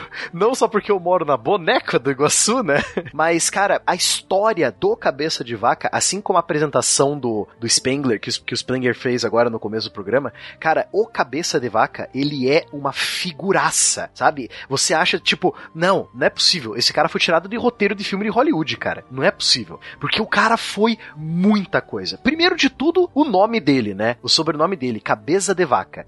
Por que ele tem esse sobrenome? É, diz a lenda, né, a história mesmo, que um antepassado dele, lá nos anos 1200 e pouco, durante as guerras de reconquista da Espanha, 1212. é 1212. Durante um cerco a uma cidade moura, o antepassado do Alvarnês, para apressar a rendição da cidade, para ele não ficar um ano cercando a cidade, ele começou a jogar cabeças e corpos de vacas mortas para dentro da cidade para espalhar doenças, né? Feito isso, em um mês a cidade se rendeu, né? Ele ganhou do rei, se eu não me engano, do rei de Castela, o prêmio dele foi a cidade e as terras em volta, né? E ele ganhou o apelido de cabeça de vaca, né? Porque ele usou esses restos de animais mortos para conquistar a cidade, né? Então já começa por aí. A história da família do cara já é super bizarra, né? Você nunca, nunca pensou nisso, né? Uhum. Essa passagem seria na Batalha de Navas de la Tolosa. Isso. Que seria um confronto decisivo no contexto da, da chamada Reconquista. Então nós temos tropas de Castela Navarra, Aragão e Portugal que corriam o risco de serem varridas para sempre da Península Ibérica. Os infiéis, entre aspas, ficavam encastelados no topo da- das regiões montanhosas, tinham vantagem numérica, claro, e tinham a geografia ao seu lado. Para os cristãos, sem comida, eh, cercados pelos adversários, sopra o vento da sorte quando eles observam o crânio de uma vaca que havia sido pendurada numa vara, né? Que havia sido devorada por lobos dias anteriores. E aí a gente tem um relato de um militar que participou dessa expedição chamado Diego Hernández de Mendoza. E ele escreve um manuscrito chamado Nobiliário Antigo em 1570. E ele fala assim, ó: "E veio um homem em hábito de vaqueiro que lhe disse: Eu posso com a ajuda de Deus levá-los a um lugar seguro por onde podem passar sem perigos, se puder voltar ao lugar onde ontem os lobos me comeram uma vaca." Dizem alguns que esse homem se chamava Martim Alharra. O rei lhe prometeu que, se fizesse o que dizia, lhe daria tais mercês que ele se tornaria um dos grandes do reino. Enfim, o homem passou a guiar as tropas e chegou ao lugar onde haviam matado a sua vaca e apontou com a lança dizendo: Senhor, esta é a cabeça de vaca que me comeram os lobos. E é por isso que acabaram o chamando de cabeça de vaca. E aí, depois da vitória, claro que o rei cumpriu a sua promessa e além de lhe entregar esse insólito sobrenome torná-lo cavalheiro, ele também recebeu um escudo de armas é, achadrezado de cor de ouro e tudo mais. E ele é muito mais conhecido, em se falando de América, né? Ele é muito mais conhecido nos Estados Unidos do que aqui no Brasil. Ah, também, a árvore genealógica dele registra uma situação bem sui generis. Ele foi o terceiro filho, o primeiro homem, de um casal chamado Francisco de Vera e Teresa Cabeça de Vaca. Nascido ali estimado entre 1487 e 1488. Mas, depois da morte do Pedro Fernandes Cabeça de Vaca, que era o seu avô materno, a viúva chamada Catalina de Zurita e Figueroa casou-se novamente, dessa vez com o avô paterno do futuro Álvaro Nunes, Pedro de Vera Mendonça, que também se tornara viúvo. Então, dessa união bizarra, fez eles simultaneamente avós legítimos e postiços dos seis filhos que o casal já tinha. Esse rapaz, pouco conhecido aqui, muito conhecido nos Estados Unidos, com uma ascendência um tanto curiosa e um nome ainda mais curioso, ele lidera então o que? Uma expedição no Rio da Prata, ele acaba é, é, indo para esse novo mundo, ele acaba é, passeando pela América do Sul, encontrando novos povos. Por que da importância dele? Por que, que a gente tá falando dele aqui nesse episódio? Porque ele literalmente, Fencas, passou por toda a América. Ele não só explorou a, a, a, a foz do Rio da Prata, ele explorou a Flórida, ele explorou o norte do México, ele explorou o interior interior do Texas. Ele explorou toda a Mesoamérica. Aí ele veio pro sul.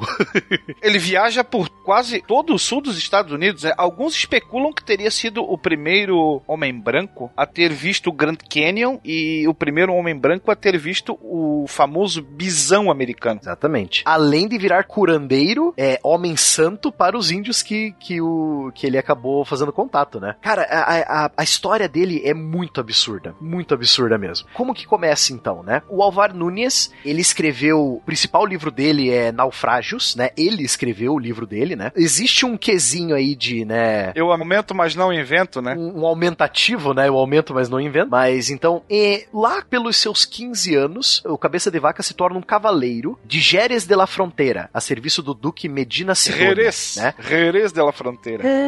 Lembra que tinha um circuito de Fórmula 1? Sim, sim. Isso.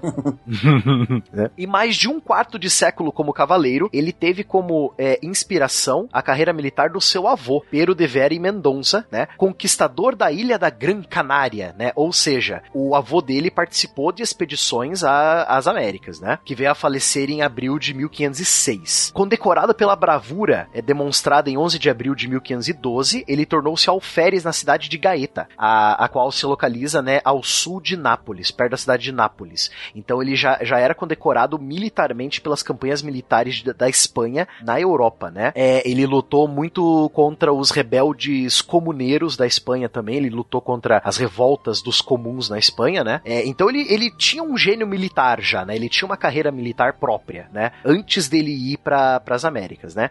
Após essas batalhas, ele se retirou do serviço militar e foi tentar a vida no Novo Mundo, né? Como muitas pessoas faziam na época. Eu ah, vou pegar um pedaço de terra no Novo Mundo, vou ver o que tem lá. E também, né, participando de, de expedições e explorações, etc. O Cabeça de Vaca partiu para o Novo Mundo como tesoureiro da esquadra comandada por Panfilo de Narvaez, né? Em 1527. Em abril de 1528, ele desembarcou na Baía de Tampa, na Flórida. Sua empreitada se mostrou extremamente arriscada. Após poucos meses que eles chegaram no território, somente 22 homens, ele incluso nesses 22, sobreviveram de uma expedição de 600 homens. Só 22 600? sobreviveram. O Pânfilo de, de Narvaez faz um verdadeiro bostaço, porque ele parte para o litoral da Flórida numa época completamente imprópria. Ele é colhido por diversas tempestades, alguns especulam até mesmo furacões, e aí aquela grande expedição acaba se tornando um fiasco. E poucos homens sobrevivem, sendo que esses que sobrevivem sofrerão as consequências. Com certeza. E pra voltar pra casa, né? Porque, poxa, dos 600 homens que vão com você, só você e mais 21 sobrevivem? Vocês estão na merda, né?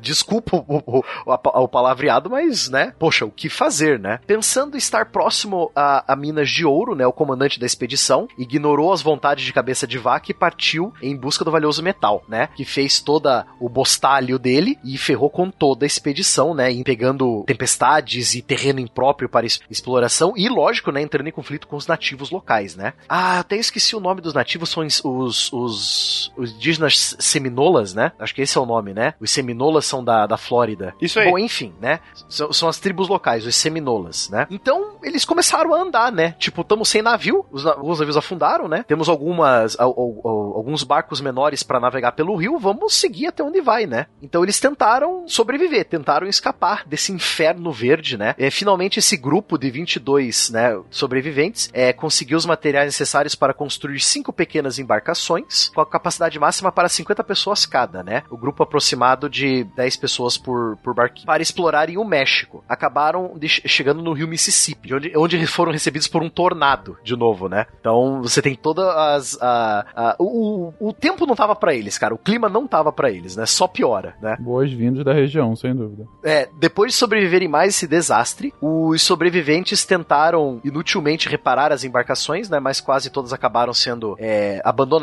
Além de terem que abandonar as embarcações, estavam ilhados nessa terra nova e desconhecida, eles foram capturados e escravizados pelas tribos tribos indígenas locais. Então, o cabeça de vaca até agora era militar, deixou de ser militar, virou explorador, foi para uma, pra uma região horrível de exploração, né? No, com um comandante nem um pouco perspicaz, acabou sobrevivendo a esses desastres, sobreviveu a mais um desastre perto do Golfo do Rio Mississippi, foi capturado e escravizado por tribos indígenas. Essa, até agora, essa história do, do, do Alvaro Nunes Cabeça de Vaca. Olha a viagem do cara. Espanha, Caribe, Flórida, Mississippi, escravo, né? Ao final, só restavam quatro pessoas desse grupo de 22, só restaram quatro. O Alvar Nunes, o marroquino Estebanico, o Alonso del Castillo e o André Dourantes. Eram os quatro companheiros que sobreviveram dos 600 homens do Panfilo, né? Só esses quatro sobreviveram e eles é, conseguiram fugir da escravidão e olhe só, eles conseguiram fugir para a cidade do México.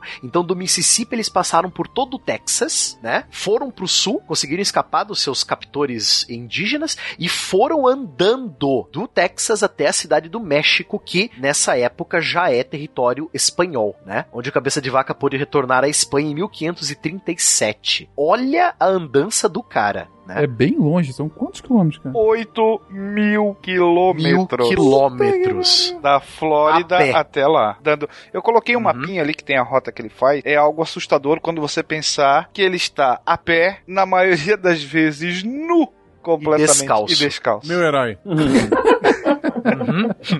Cara, a rota dele é absurdamente longa, cara. É Exato. Você sabe que o. Pânfilo, o Pânfilo de Narvas, foi o camarada que foi enviado pelo Coelha pra impedir o Hernan Cortés, que a gente contou lá na, na frente. Lá atrás, né? A gente já contou antes. Assim, perceba que esses caras circulavam mesmo, né, pelo território. Ó, tô vendo aqui o mapinha. aqui. É, o que o Barbado comentou agora. Saindo aqui do, do Caribe, passando aqui por Cuba, vai Flórida, todo o sul dos Estados Unidos, um rolê grande no Texas e uma volta até chegar à cidade do México. Isso tudo é só essa viagem por apenas oito anos. Que beleza. apenas 8, 8 mil quilômetros em 8 Dava anos. um bom livro pro cara, né? Cabeça de vaca, pé de cavalo. Cabeça de vaca, pé de cavalo. Por isso que ele é tão conhecido mais nos Estados Unidos do que aqui, no sul dos Estados Unidos, porque o cara explorou todo o sul dos Estados Unidos, o, o Arizona, e isso enquanto ele ainda era escravo, né, tendo que obedecer à, à tribo indígena que o capturou, né, ele e os quatro companheiros dele. Eu acho que tem um museu em Tampa pra ele, alguma coisa do tipo. Se eu não me engano, tem um museu em Tampa dedicado a ele, sim. Durante o período de escravidão, que ele, que ele se tornou escravo dos indígenas, ele meio que sentiu a. Ele, ele teve uma com essas tribos indígenas, né? Ele era um, um- um espanhol um pouco diferente para um conquistador, né? Porque ele meio que entendia o indígena, né? Na visão dele, o indígena deveria ser salvo e não morto, né? O que difere muito do- da mentalidade do Cortés e do Francisco Pizarro, né? Então ele é um dos poucos eh, grandes conquistadores, grandes nomes da conquista espanhola das Américas que queria salvar o índio em vez de apenas destruí-lo e, e domesticá-lo, né? No caso. Tanto que ele virou curandeiro e homem santo dos indígenas que, que ele entrava em contato. Diziam que ele tinha, numa das expedições dele, ele virou o xamã de uma tribo, e uma tribo, assim, tipo, por onde ele andava, 40 pessoas da tribo o seguiam, né? Que ele era um homem santo. Beato Salu. Isso, Beato Salu. Ele era um homem santo. Ele, ele fez. ah, Eu não me lembro, Will. Você lembra o que, que ele fez para ser considerado um homem santo pelos indígenas? Ele cura um nativo, supostamente pela imposição das mãos.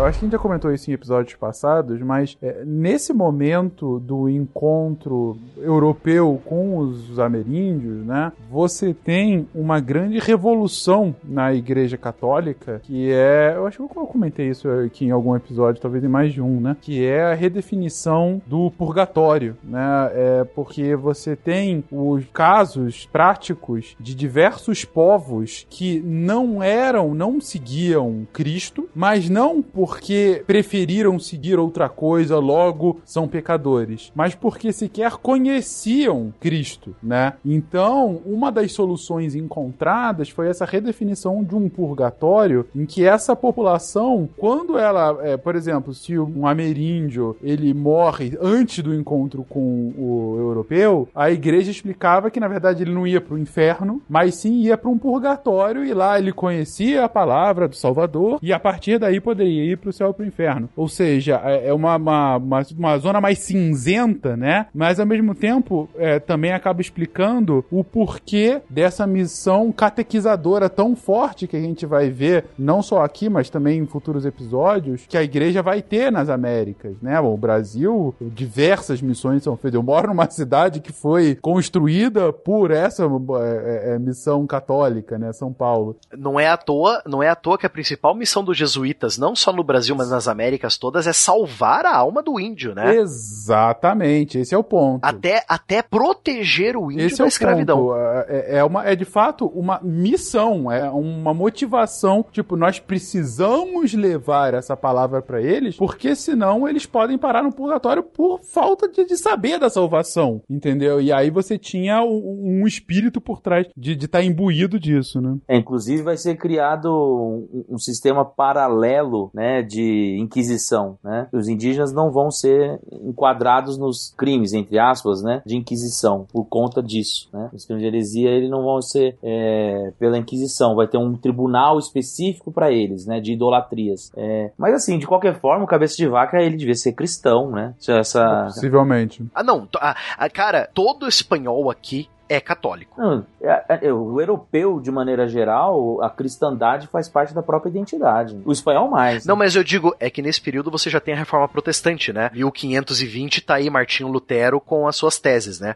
Mas eu digo, a Espanha vai ser, opa, ela vai se considerar, e muitos outros países europeus da época vão considerar a Espanha o país mais católico do mundo, né? A Espanha era, a Espanha era o braço político e armado da Igreja Católica, por muitas vezes, né? Os gays católicos, né? Conhecidos. A... Sim, não. Inácio de Loyola não é, era, era um teólogo espanhol, né? A gente não pode esquecer disso, né? Boa parte da contra, sim, uhum. é da contra-reforma. Guerreiro primeiro, né? Uhum. De certa forma, até hoje, né? Você teve agora, recentemente, o primeiro o primeiro primeiro-ministro espanhol que tomou o cargo sem jurar em cima da Bíblia. E foi uma grande, meu Deus, olha só que coisa, um ateu. Mas enfim. É... Sem jurar em cima da Bíblia, sim. Mas é interessante porque esse fascínio que o cabeça de vaca vai é, gerar né, nos indígenas, é, não foi algo incomum. Muitos indígenas associaram que o, o deus dos espanhóis era mais forte. Né? É, existem relatos, por exemplo, é, quando da invasão do, dos espanhóis nos Incas, por exemplo, um condor foi, foi caçado falcões, isso nunca acontecia. Caiu um raio é, no centro de Cusco, viram São Miguel, então sempre tinham coisas associadas ao, ao imaginário europeu que reforçavam entre os incas, entre os incas, entre os, entre os ameríndios, essa imagem de que os deus, o deus dos espanhóis era realmente forte, né? Então, por exemplo, quando ele cura alguém, isso de, deveria ser associado também. Não, mas aqui, em relação ao nosso amigo bovino, vai além. Faria Anhanguera sentir inveja. Eu sabia que eu tinha notado isso em algum lugar. Essa passagem de cura, ele descreve no livro dele. Mais ou menos como é que é. Ele, nas suas andanças, né, após fugir, já com fama de curandeiro, chega num assentamento e aí trazem para ele um doente que sentia fortes dores no peito. E o cabeça de vaca verifica que esse homem tinha sido atingido por uma flecha e a ponta da flecha tinha ficado cravada numa cartilagem logo acima do coração. E aí o que que ele relata? Peguei a faca que tinha e abri o peito até aquele lugar. Vi que a ponta da flecha havia atravessado para o outro lado, estava muito difícil de tirar. Enfiei a faca ainda mais e, e, afinal, a muito custo, retirei a ponta. Era muito comprida. E exercendo meu ofício de médico, dei dois pontos no ferimento com o osso desviado. Claro, né? Retirou-se a ponta da flecha. Aquilo passou de mão em mão, o assombro total. Os índios ficaram boquiabertos com tal façanha. Dois Dois dias depois, ele retira os pontos do paciente e o índio estava, pasmem, curado e dizia que não sentia nenhuma dor ou desconforto e a cicatriz ficou extremamente pequena. E aí, o que, que você vai pensar de um cara desse? É sucesso total, né? Claramente um curandeiro, realmente. É uma coisa que, que subverte a lógica que existia pra eles no, na, na- naquele momento, né? Bom, depois de toda essa primeira andança do cabeça de vaca por todo o sul dos Estados Unidos até a cidade do México, ele vai voltar para Espanha, vai descansar os pés depois de 8 mil quilômetros né, de viagem, e ele vai fazer uma segunda viagem para as Américas, dessa vez agora vindo para o sul, para a América do Sul, e ele sempre esteve interessado na região do Rio da Prata, né? Já que ele conheceu as antigas terras dos astecas e os índios da América do Norte, agora está na vez de conhecer o mundo da América do Sul, né? Como que estava a situação por lá. Então, ele foi nomeado, né? É, sempre interessado nessa região. Ele foi buscar informações dentro do próprio governo espanhol. Ele foi buscar informações sobre como que estavam as colônias do Rio da Prata, né? Por conta desse seu encontro com Gonç- Gonçalo da Costa, um náufrago que tinha contatos com outros náufragos no sul do Brasil. Pasmem, náufragos catarinenses, meus amigos de Gaspar. Da terra do Guaxinim, tá? Né? Da, ilha, terra do Guaxinim da ilha de Santa Catarina. da ilha de Nossa Senhora do Desterro, né? Então, o, com esse contato com esses náufragos da ilha de Santa Catarina, Eles já falavam aceleradinho também? já falavam cantado. Ele ficou sabendo de várias crises e, e revoltas, não só da população indígena, como dos próprios colonos na região do Rio da Prata. Ele ficou muito interessado com isso e, e ficou sabendo até da, que a cidade de Buenos Aires havia sido destruída por índios inimigos da coroa espanhola, né? E que seu governador havia morrido. Pedindo autorização direta ao governo espanhol, ou seja, direto ao rei espanhol, né? Para montar uma expedição e pedindo que, caso o governador do Rio da Prata estivesse mesmo morto, que Alvar virasse o substituto, né? Que ele virasse governador do Rio da Prata. Um cargo, um cargo um tanto grandioso, né? Porque era através do Rio da Prata que toda a prata e o ouro extraído das montanhas da Bolívia e do Peru é, escoava para a Espanha, né? Então ele montou essa expedição e foi pro Rio da Prata. Chegou lá, viu mesmo que a colônia, o assentamento de Buenos Aires tinha sido é, destruído, ele e o governador tinha sido mesmo morto, então ele, né, de acordo com a carta vinda com ele do rei da Espanha, ele foi nomeado governador da província do Rio da Prata no Paraguai, né? É, e começou suas expedições por lá. Ele desembarcou nas terras onde hoje é o Brasil, mais especificamente na ilha de Santa Catarina, que é Florianópolis hoje em dia, né? Desembarcou com 250 homens e 26 cavalos e iniciou sua grande jornada pelo sertão do sul através do caminho do Piabiru, o famoso caminho que ia do litoral de São Paulo e de Santa Catarina até o interiorzão do Paraguai e quiçá ligava-se com estradas incas, né? Que de- eh, os historiadores ainda debatem se o caminho do Pirabiru foi usado por os nossos índios para entrar em contato com os incas nos Andes, né? Que porque existe uma ligação geográfica ali, né? A gente citou essa estrada no episódio do Sol Ameríndio, não citou? Gente tinha comentado sobre ela. Sim. Seguindo o caminho do Piabiru, passando por hoje, por onde hoje é os estados de Paraná e Santa Catarina, vários assentamentos e alguns dos seus homens foram ficando no meio do caminho para fazer contato com os índios. Você ter uma pessoa que aprendeu a língua indígena e, e fez amizade com os indígenas, né, ele sempre deixa dois, três homens, geralmente casados com índias já, né? E ele continuou o caminho, fundando as primeiras vilas no interior do Paraná e chegando nas famosas cataratas do Iguaçu, né? Ele foi seguindo o Rio Iguaçu de barco até a foz do Rio Iguaçu, né? E de lá, indo pro Paraguai, atravessando a região de Corrientes, na Argentina, e indo para a região de, de Buenos Aires para restabelecer o assentamento, né? Co- consertar o que foi estragado pelas tribos inimigas, né? Conseguiu? Ele falhou Ah, no estabelecer Buenos Aires ele tentou, né, ir por Santa Catarina, eh, pelo Paraguai, chegar a Bueno- onde é hoje Buenos Aires e refundar a cidade, mas ele não teve êxito, né? E por fim ele foi mandado de volta à Europa em 1545 e foi preso por má administração e também fora pressionado pelo seu próprio povo, né, pelos espanhóis em 1546.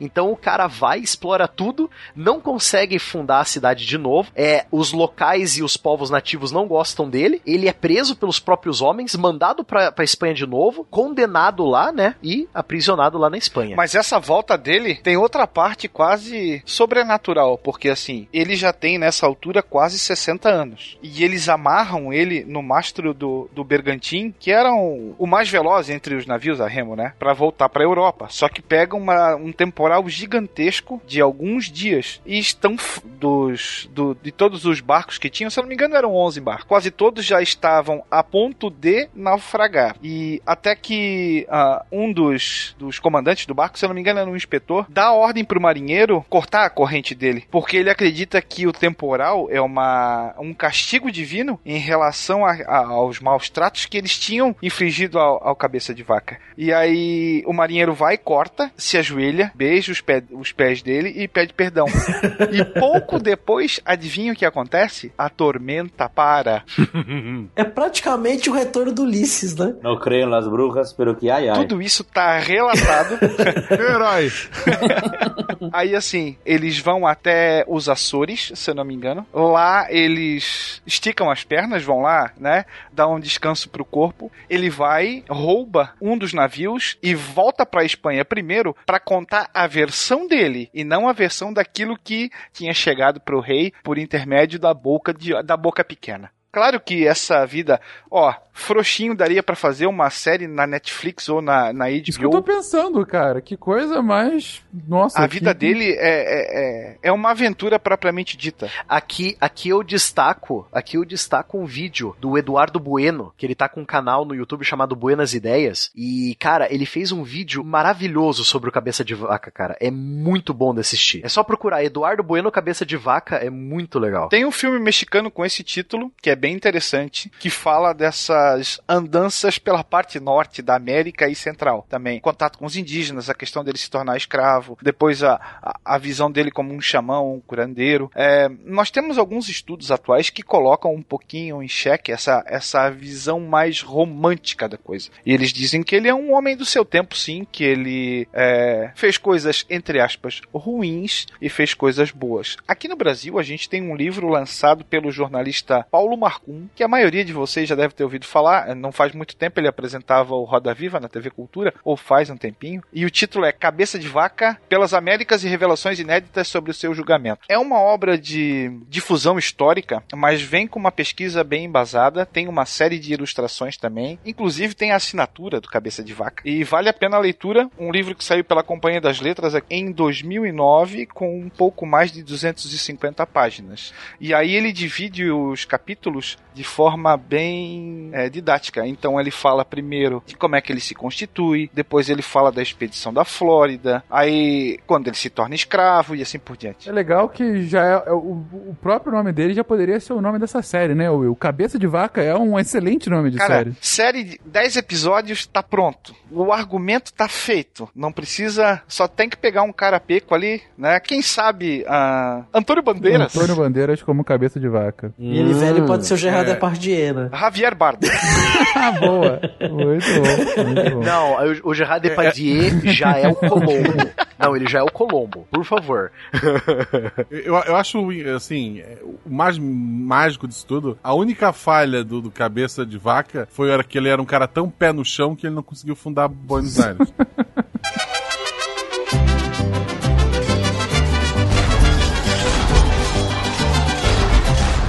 Bom, então deu pra entender o porquê do Cabeça de Vaca tá aqui. Não foi tanto uma história de massacre como as anteriores, mas de qualquer forma, uma outra história interessante da colonização europeia, assim como é a história que fecha o cast de hoje, de Hans Staden. Quem é Hans Staden, gente? E por que falamos sobre ele hoje? O, o Hans Staden, ele era germânico, né? Que, tipo, ou vamos chamar de alemão, mas você tendo é, consciência que a Alemanha, tal qual a gente conhece, ainda não existia. né? E era muito comum nas expedições para as Américas os alemães serem usados como mercenários, né? eram contra como marinheiros ou soldados. Quando você pega, por exemplo, aí já no século XVII, um pouco mais à frente, quando Maurício de Nassau vem para cá, ele traz uma série de alemães que vão ser guardas dele, vão ser soldados. Então Hans Staden veio é, numa expedição e ele acaba se perdendo, ficando sozinho. E aqui no litoral, no- no- na fronteira entre o litoral sul e o litoral norte de São Paulo, ele é capturado pelos tupinambás. Os tupinambás eram um povo guerreiro que tinham como um dos seus ritos, é, após vencer um guerreiro muito valoroso, era queimar a sua carne e comer para pegar a sua energia.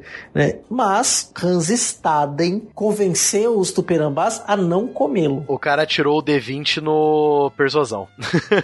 É, o cara tinha carisma, carisma 16 ali.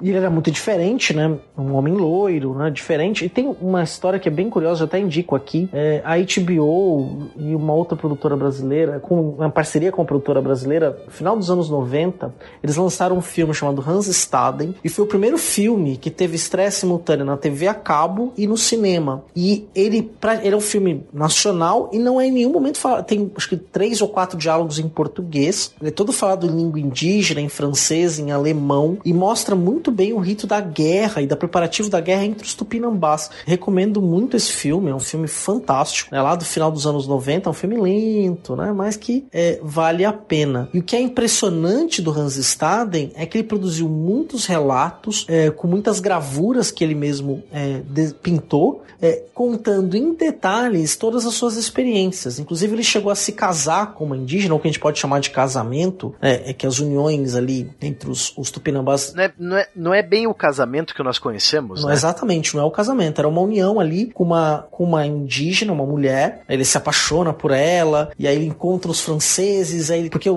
o- tem uma questão que é característica, eu acabei atropelando, né, no princípio da colonização do, eh, da América portuguesa, os tupinambás se aliam aos franceses, especialmente um dos seus líderes, é um dos líderes daquele momento, que era o Villegagnon, enquanto os tupis e tupiniquins se aliam aos portugueses. Você vai ter um conflito ali muito ferrenho, né, entre os tupis que estavam aqui no litoral sul de São Paulo e, e os tupinambás. Os tupinambás t- estavam, os grupos tupinambás ocupavam uma região que vai aqui do, do litoral norte de São Paulo até próximo a Salvador. Atualmente, o que há de res- resquício dos povos tupinambás está apenas na Bahia. Inclusive, o Rio de Janeiro, onde hoje é o Rio de Janeiro, era uma, totalmente dominado pelos tupinambás. E os portugueses, com a ajuda dos tupis, conseguem conquistá-los. né? E é nesse momento ali que você tá os conflitos, os portugueses chegando, os franceses chegando por aqui também, tentando ali é, uma mordidinha nas Américas. Que o Hans Staden é então capturado pelos tupinambás. Ele é capturado e é entregue a um corsário francês, né? E aí, nessa volta dele à Europa, lá em 1557, que ele compila toda essa narrativa da sua, da sua sobrevivência, inclusive com desenhos que retratavam, claro, canibalismo, as pagelanças que ele acabou sendo testemunha e outros hábitos da, da cultura nativa. Pensa bem, ele veio como um arcabuzeiro, como mercenário. Aqui ele teve que sambar, ele caiu da panela pro fogo, literalmente. E aqui teve que sobreviver. E esse cara vai se tornar o primeiro viajante cronista, na qual ele relata tudo o que ele faz. Claro, né? A força do cagaço pela vida vai explicar muita coisa.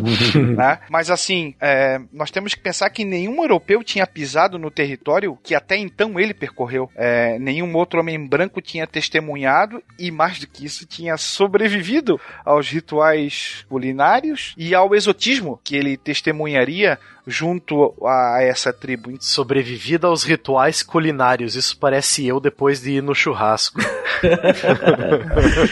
Ele foi um europeu bastante azarado, se você parar pra pensar, mas foi extremamente engenhoso também.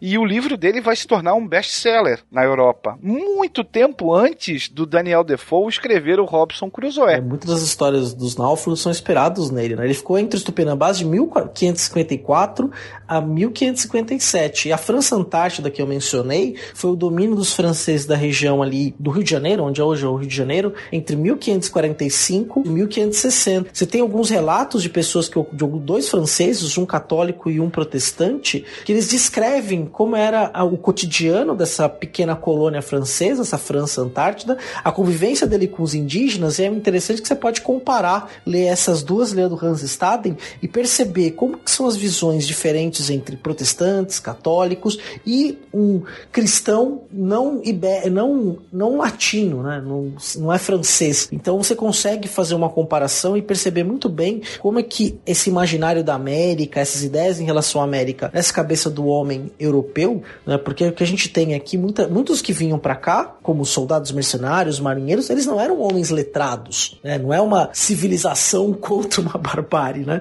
No final das contas, eram homens também muito supersticiosos, muito religiosos, que não tinham, na hora que a gente olha e compara a- a esse indivíduo dessas culturas, não eram homens tão diferentes do ponto de vista da aquisição da, da, da sua própria cultura. Eles eram, tinham muitas similaridades, embora vivessem no mundo, em mundos completamente diferentes, né? tanto os indígenas quanto é, os europeus. E uma coisa que é bom gente desconstruir aqui, que é um mito construído em torno do indígena, de que o indígena seria um homem ingênuo. A gente percebeu muito bem aqui, tanto é, com os queixos quanto com os mexicas, os maias também, e os povos rivais, não havia ingenuidade, eles tinham seus próprios interesses. Então, quando eles se aliaram aos espanhóis, se aliaram aos franceses ou aos portugueses, o que eles estavam tentando alcançar eram os seus interesses locais, seus interesses políticos próprios. Né? E vamos usar o políticos entre aspas aqui, mas de rivalidade com outros povos.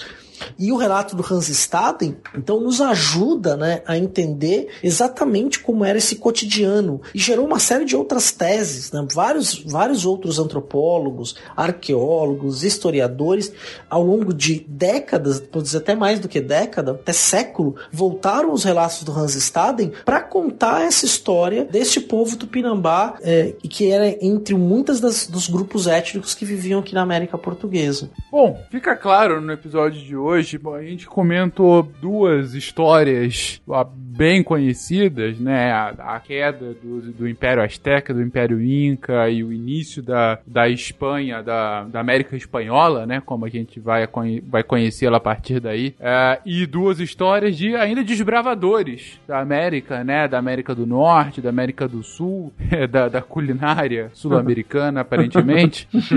e colocamos aqui justamente para deixar claro para os ouvintes essa nova fase, essa nova fase que a história começa a entrar, que é uma fase de aproximação dos mundos, como a gente já está dizendo nesses últimos casts, uh, de surpresas com ritos uh, e, e, o choque de civilizações, né? Uh, talvez nunca em nenhum momento da história essa expressão foi tão verdadeira como essa, né? Um, nunca antes na história desse país, né? De, desse mundo, no caso, a, esse, essa expressão choque de civilizações é, é algo tão, tão verdadeiro e algo que ainda vai continuar é, aparecendo sucessivamente ao longo da história da América, ao longo da história do mundo, mas da América em específico também. A gente continua a falar sobre a história da América em castes vindouros, ah, principalmente para falar mais agora da história da América portuguesa, falar mais sobre colonização é, portuguesa aqui no Brasil. A gente falou bem pouquinho no último episódio sobre isso. Tem que falar, até porque nesse início de 1500 a 1530 era uma coisa bem embrionária, de fato, mas chegará o tempo da gente falar sobre ah, as primeiras ah, plantações de cana-de-açúcar, as primeiras feitorias aqui no Brasil, a divisão nas,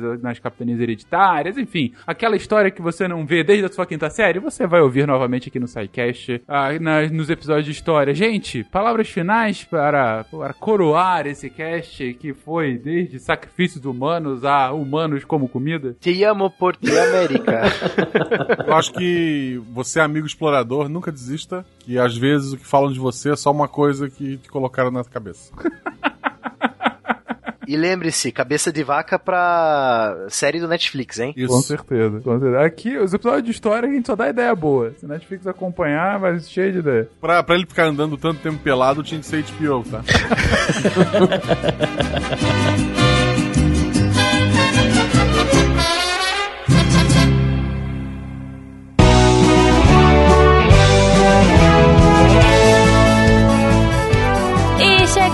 a sessão de recadinhos do SciCast. Sim, estou de volta. Eu estava morrendo de saudade de vocês. Espero que vocês não me deixem aqui sozinha até o final, porque eu estou gripadinha e, e fiz muito esforço para estar aqui com vocês.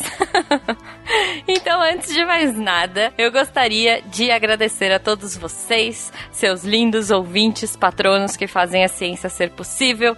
E, cara, tão necessário no Brasil a gente falar de ciência, a gente divulgar, né? Então, eu agradeço a todos vocês que escutam a gente de coração, porque ante o nosso momento, o nosso momento aí do, do, Brasil, Eu acho que a gente precisa muito de apoio, a gente precisa muito de suporte, de empatia, né? Então eu gostaria de agradecer a todos vocês que escutam, que espalham a palavra do SciCast, que tornam a ciência divertida, palatável e possível. Então, primeira coisa, todos vocês, nossos queridos patronos, a partir de um real, se você quiser ajudar a gente, PicPay, Padrim e Patreon, vocês já ajudam o SciCast. E se você quiser ficar chique ciência e ajudar o SciCast, você vai lá na Mintou Camisetas, os links estão aí no post, você pode comprar camiseta, capinha de celular, casaco, ficar super fashion, entendeu? Eu tô super de olho no casaco da Marie Curie, muito legal, muito lindo. Então, se vocês quiserem. E, e, poxa, se vocês comprarem, compartilhem com a gente nas redes sociais. Aliás, redes sociais, arroba Portal Deviante. No Instagram e no Twitter. Se você quiser mandar um, uma mensaginha, fala que eu discuto, contato arroba mas a gente sempre reforça que a melhor forma de falar com a gente é pelo post desse episódio. Então, se você quiser discutir sobre a parte 2 dos nossos gringos na América, entre aqui, comenta, compartilha, manda meme, e é isso. Falando em compartilhar, em comentar e fazer parte, olha só, eu gostaria de trazer para vocês aí um link super bacana de uma campanha o Lorar uh, mandou pra gente uma campanha do Catarse junto com o artista Leonardo da Almeida. E eles estão fazendo uma tabela periódica ilustrada. Olha que fofo. Então, a gente tá falando aqui de divulgação científica e eles são artistas e divulgadores científicos que querem disseminar o conhecimento através da arte. Isso é muito lindo, cara. Então, esse é o primeiro grande projeto deles. Eles estão fazendo essa tabela ilustrada. A proposta deles é doar essas tabelas periódicas para escolas públicas quando o projeto for financiado e executado. E, cara, tá ficando muito legal. Tá muito bonito. Então, entrem aí no, no, no link do Catarse, catarse.me barra tabela ilustrada. Os links estarão aqui no post também. E, enfim, e aí vocês vão ler lá como apoiar, como fazer parte desse projeto bacana, certo? Então, um beijo para você, Lorar. Um beijo para você, Leonardo. Espero que seja um sucesso. E, poxa, manda pra mim também. adorei, adorei. Se você quiser ver mais, entra aí no post. Gente, muito obrigada. Espero que vocês tenham um ótimo final de semana. E semana que vem estamos de volta. Não deixem de ouvir os outros projetos da casa. Não deixem de espalhar a ciência e espalhar o amor por aí. E antes que a gente vá pro final de semana, vamos ouvir a Deb com os recadinhos da semana. Deb, por favor.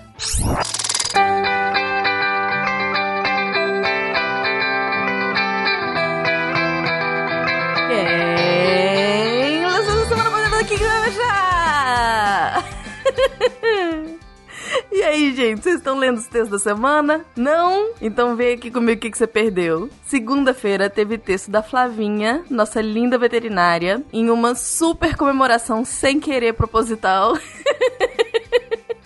do Dia do Veterinário. Saiu o texto na segunda-feira, Dia do Veterinário. O texto era sobre raiva em herbívoros. Vai lá que tá interessantíssimo. Terça-feira teve texto O Historiador do Futuro, do Marcos Sorrilha. O Marcos é da nossa equipe de história e eu vou dizer, eu vou dizer, se você ainda não leu nenhum texto do Sorrilha, você não sabe o que você tá perdendo. O cara é incrível, eu sou fã número um. Quarta, teve mais um texto do Marcel Vitorino, Jobs to be Done, em que ele conta histórias super legais, super interessantes da Coca-Cola, da Kodak e da IKEA. Um, na quinta teve texto do James Milk, um novo redator nosso aqui, falando sobre a infeliz volta dos anos 70, em que o chamariz de turismo no Brasil virou natureza, samba e mulheres. Bom, passando pra sexta, tá saindo aí fresquinho, 10 horas da manhã, texto de outra redatora nova, a Michelle Santos, falando de vulvodínia. Se você quer saber o que que é, se é de como eu passo no cabelo... Desculpa. Essa, essa, piada fica muito, muito ruim depois que você sabe o que é a vulvodínia. Então, vai lá ler, porque Vovodinha é importantíssimo e eu nunca tinha ouvido falar. Vai lá ver. E se você se interessou por algum dos temas, é só clicar no link que tá no post, que a Jujuba, com as ideias brilhantes, disse para eu colocar os, os links e dessa vez eu finalmente mandei os links pro Tarek. É por isso que ela é a chefe, com as ideias brilhantes, e eu tô aqui apagando a luz da torre deviante. Aqui é a Debbie Cabral, editora do portal, roubando dois minutinhos do tempo da Jujuba para falar dos textos da semana. Clique! Se a ciência não for divertida, tem alguma coisa errada. Tem que ser divertida. A coisa mais divertida que tem é a ciência.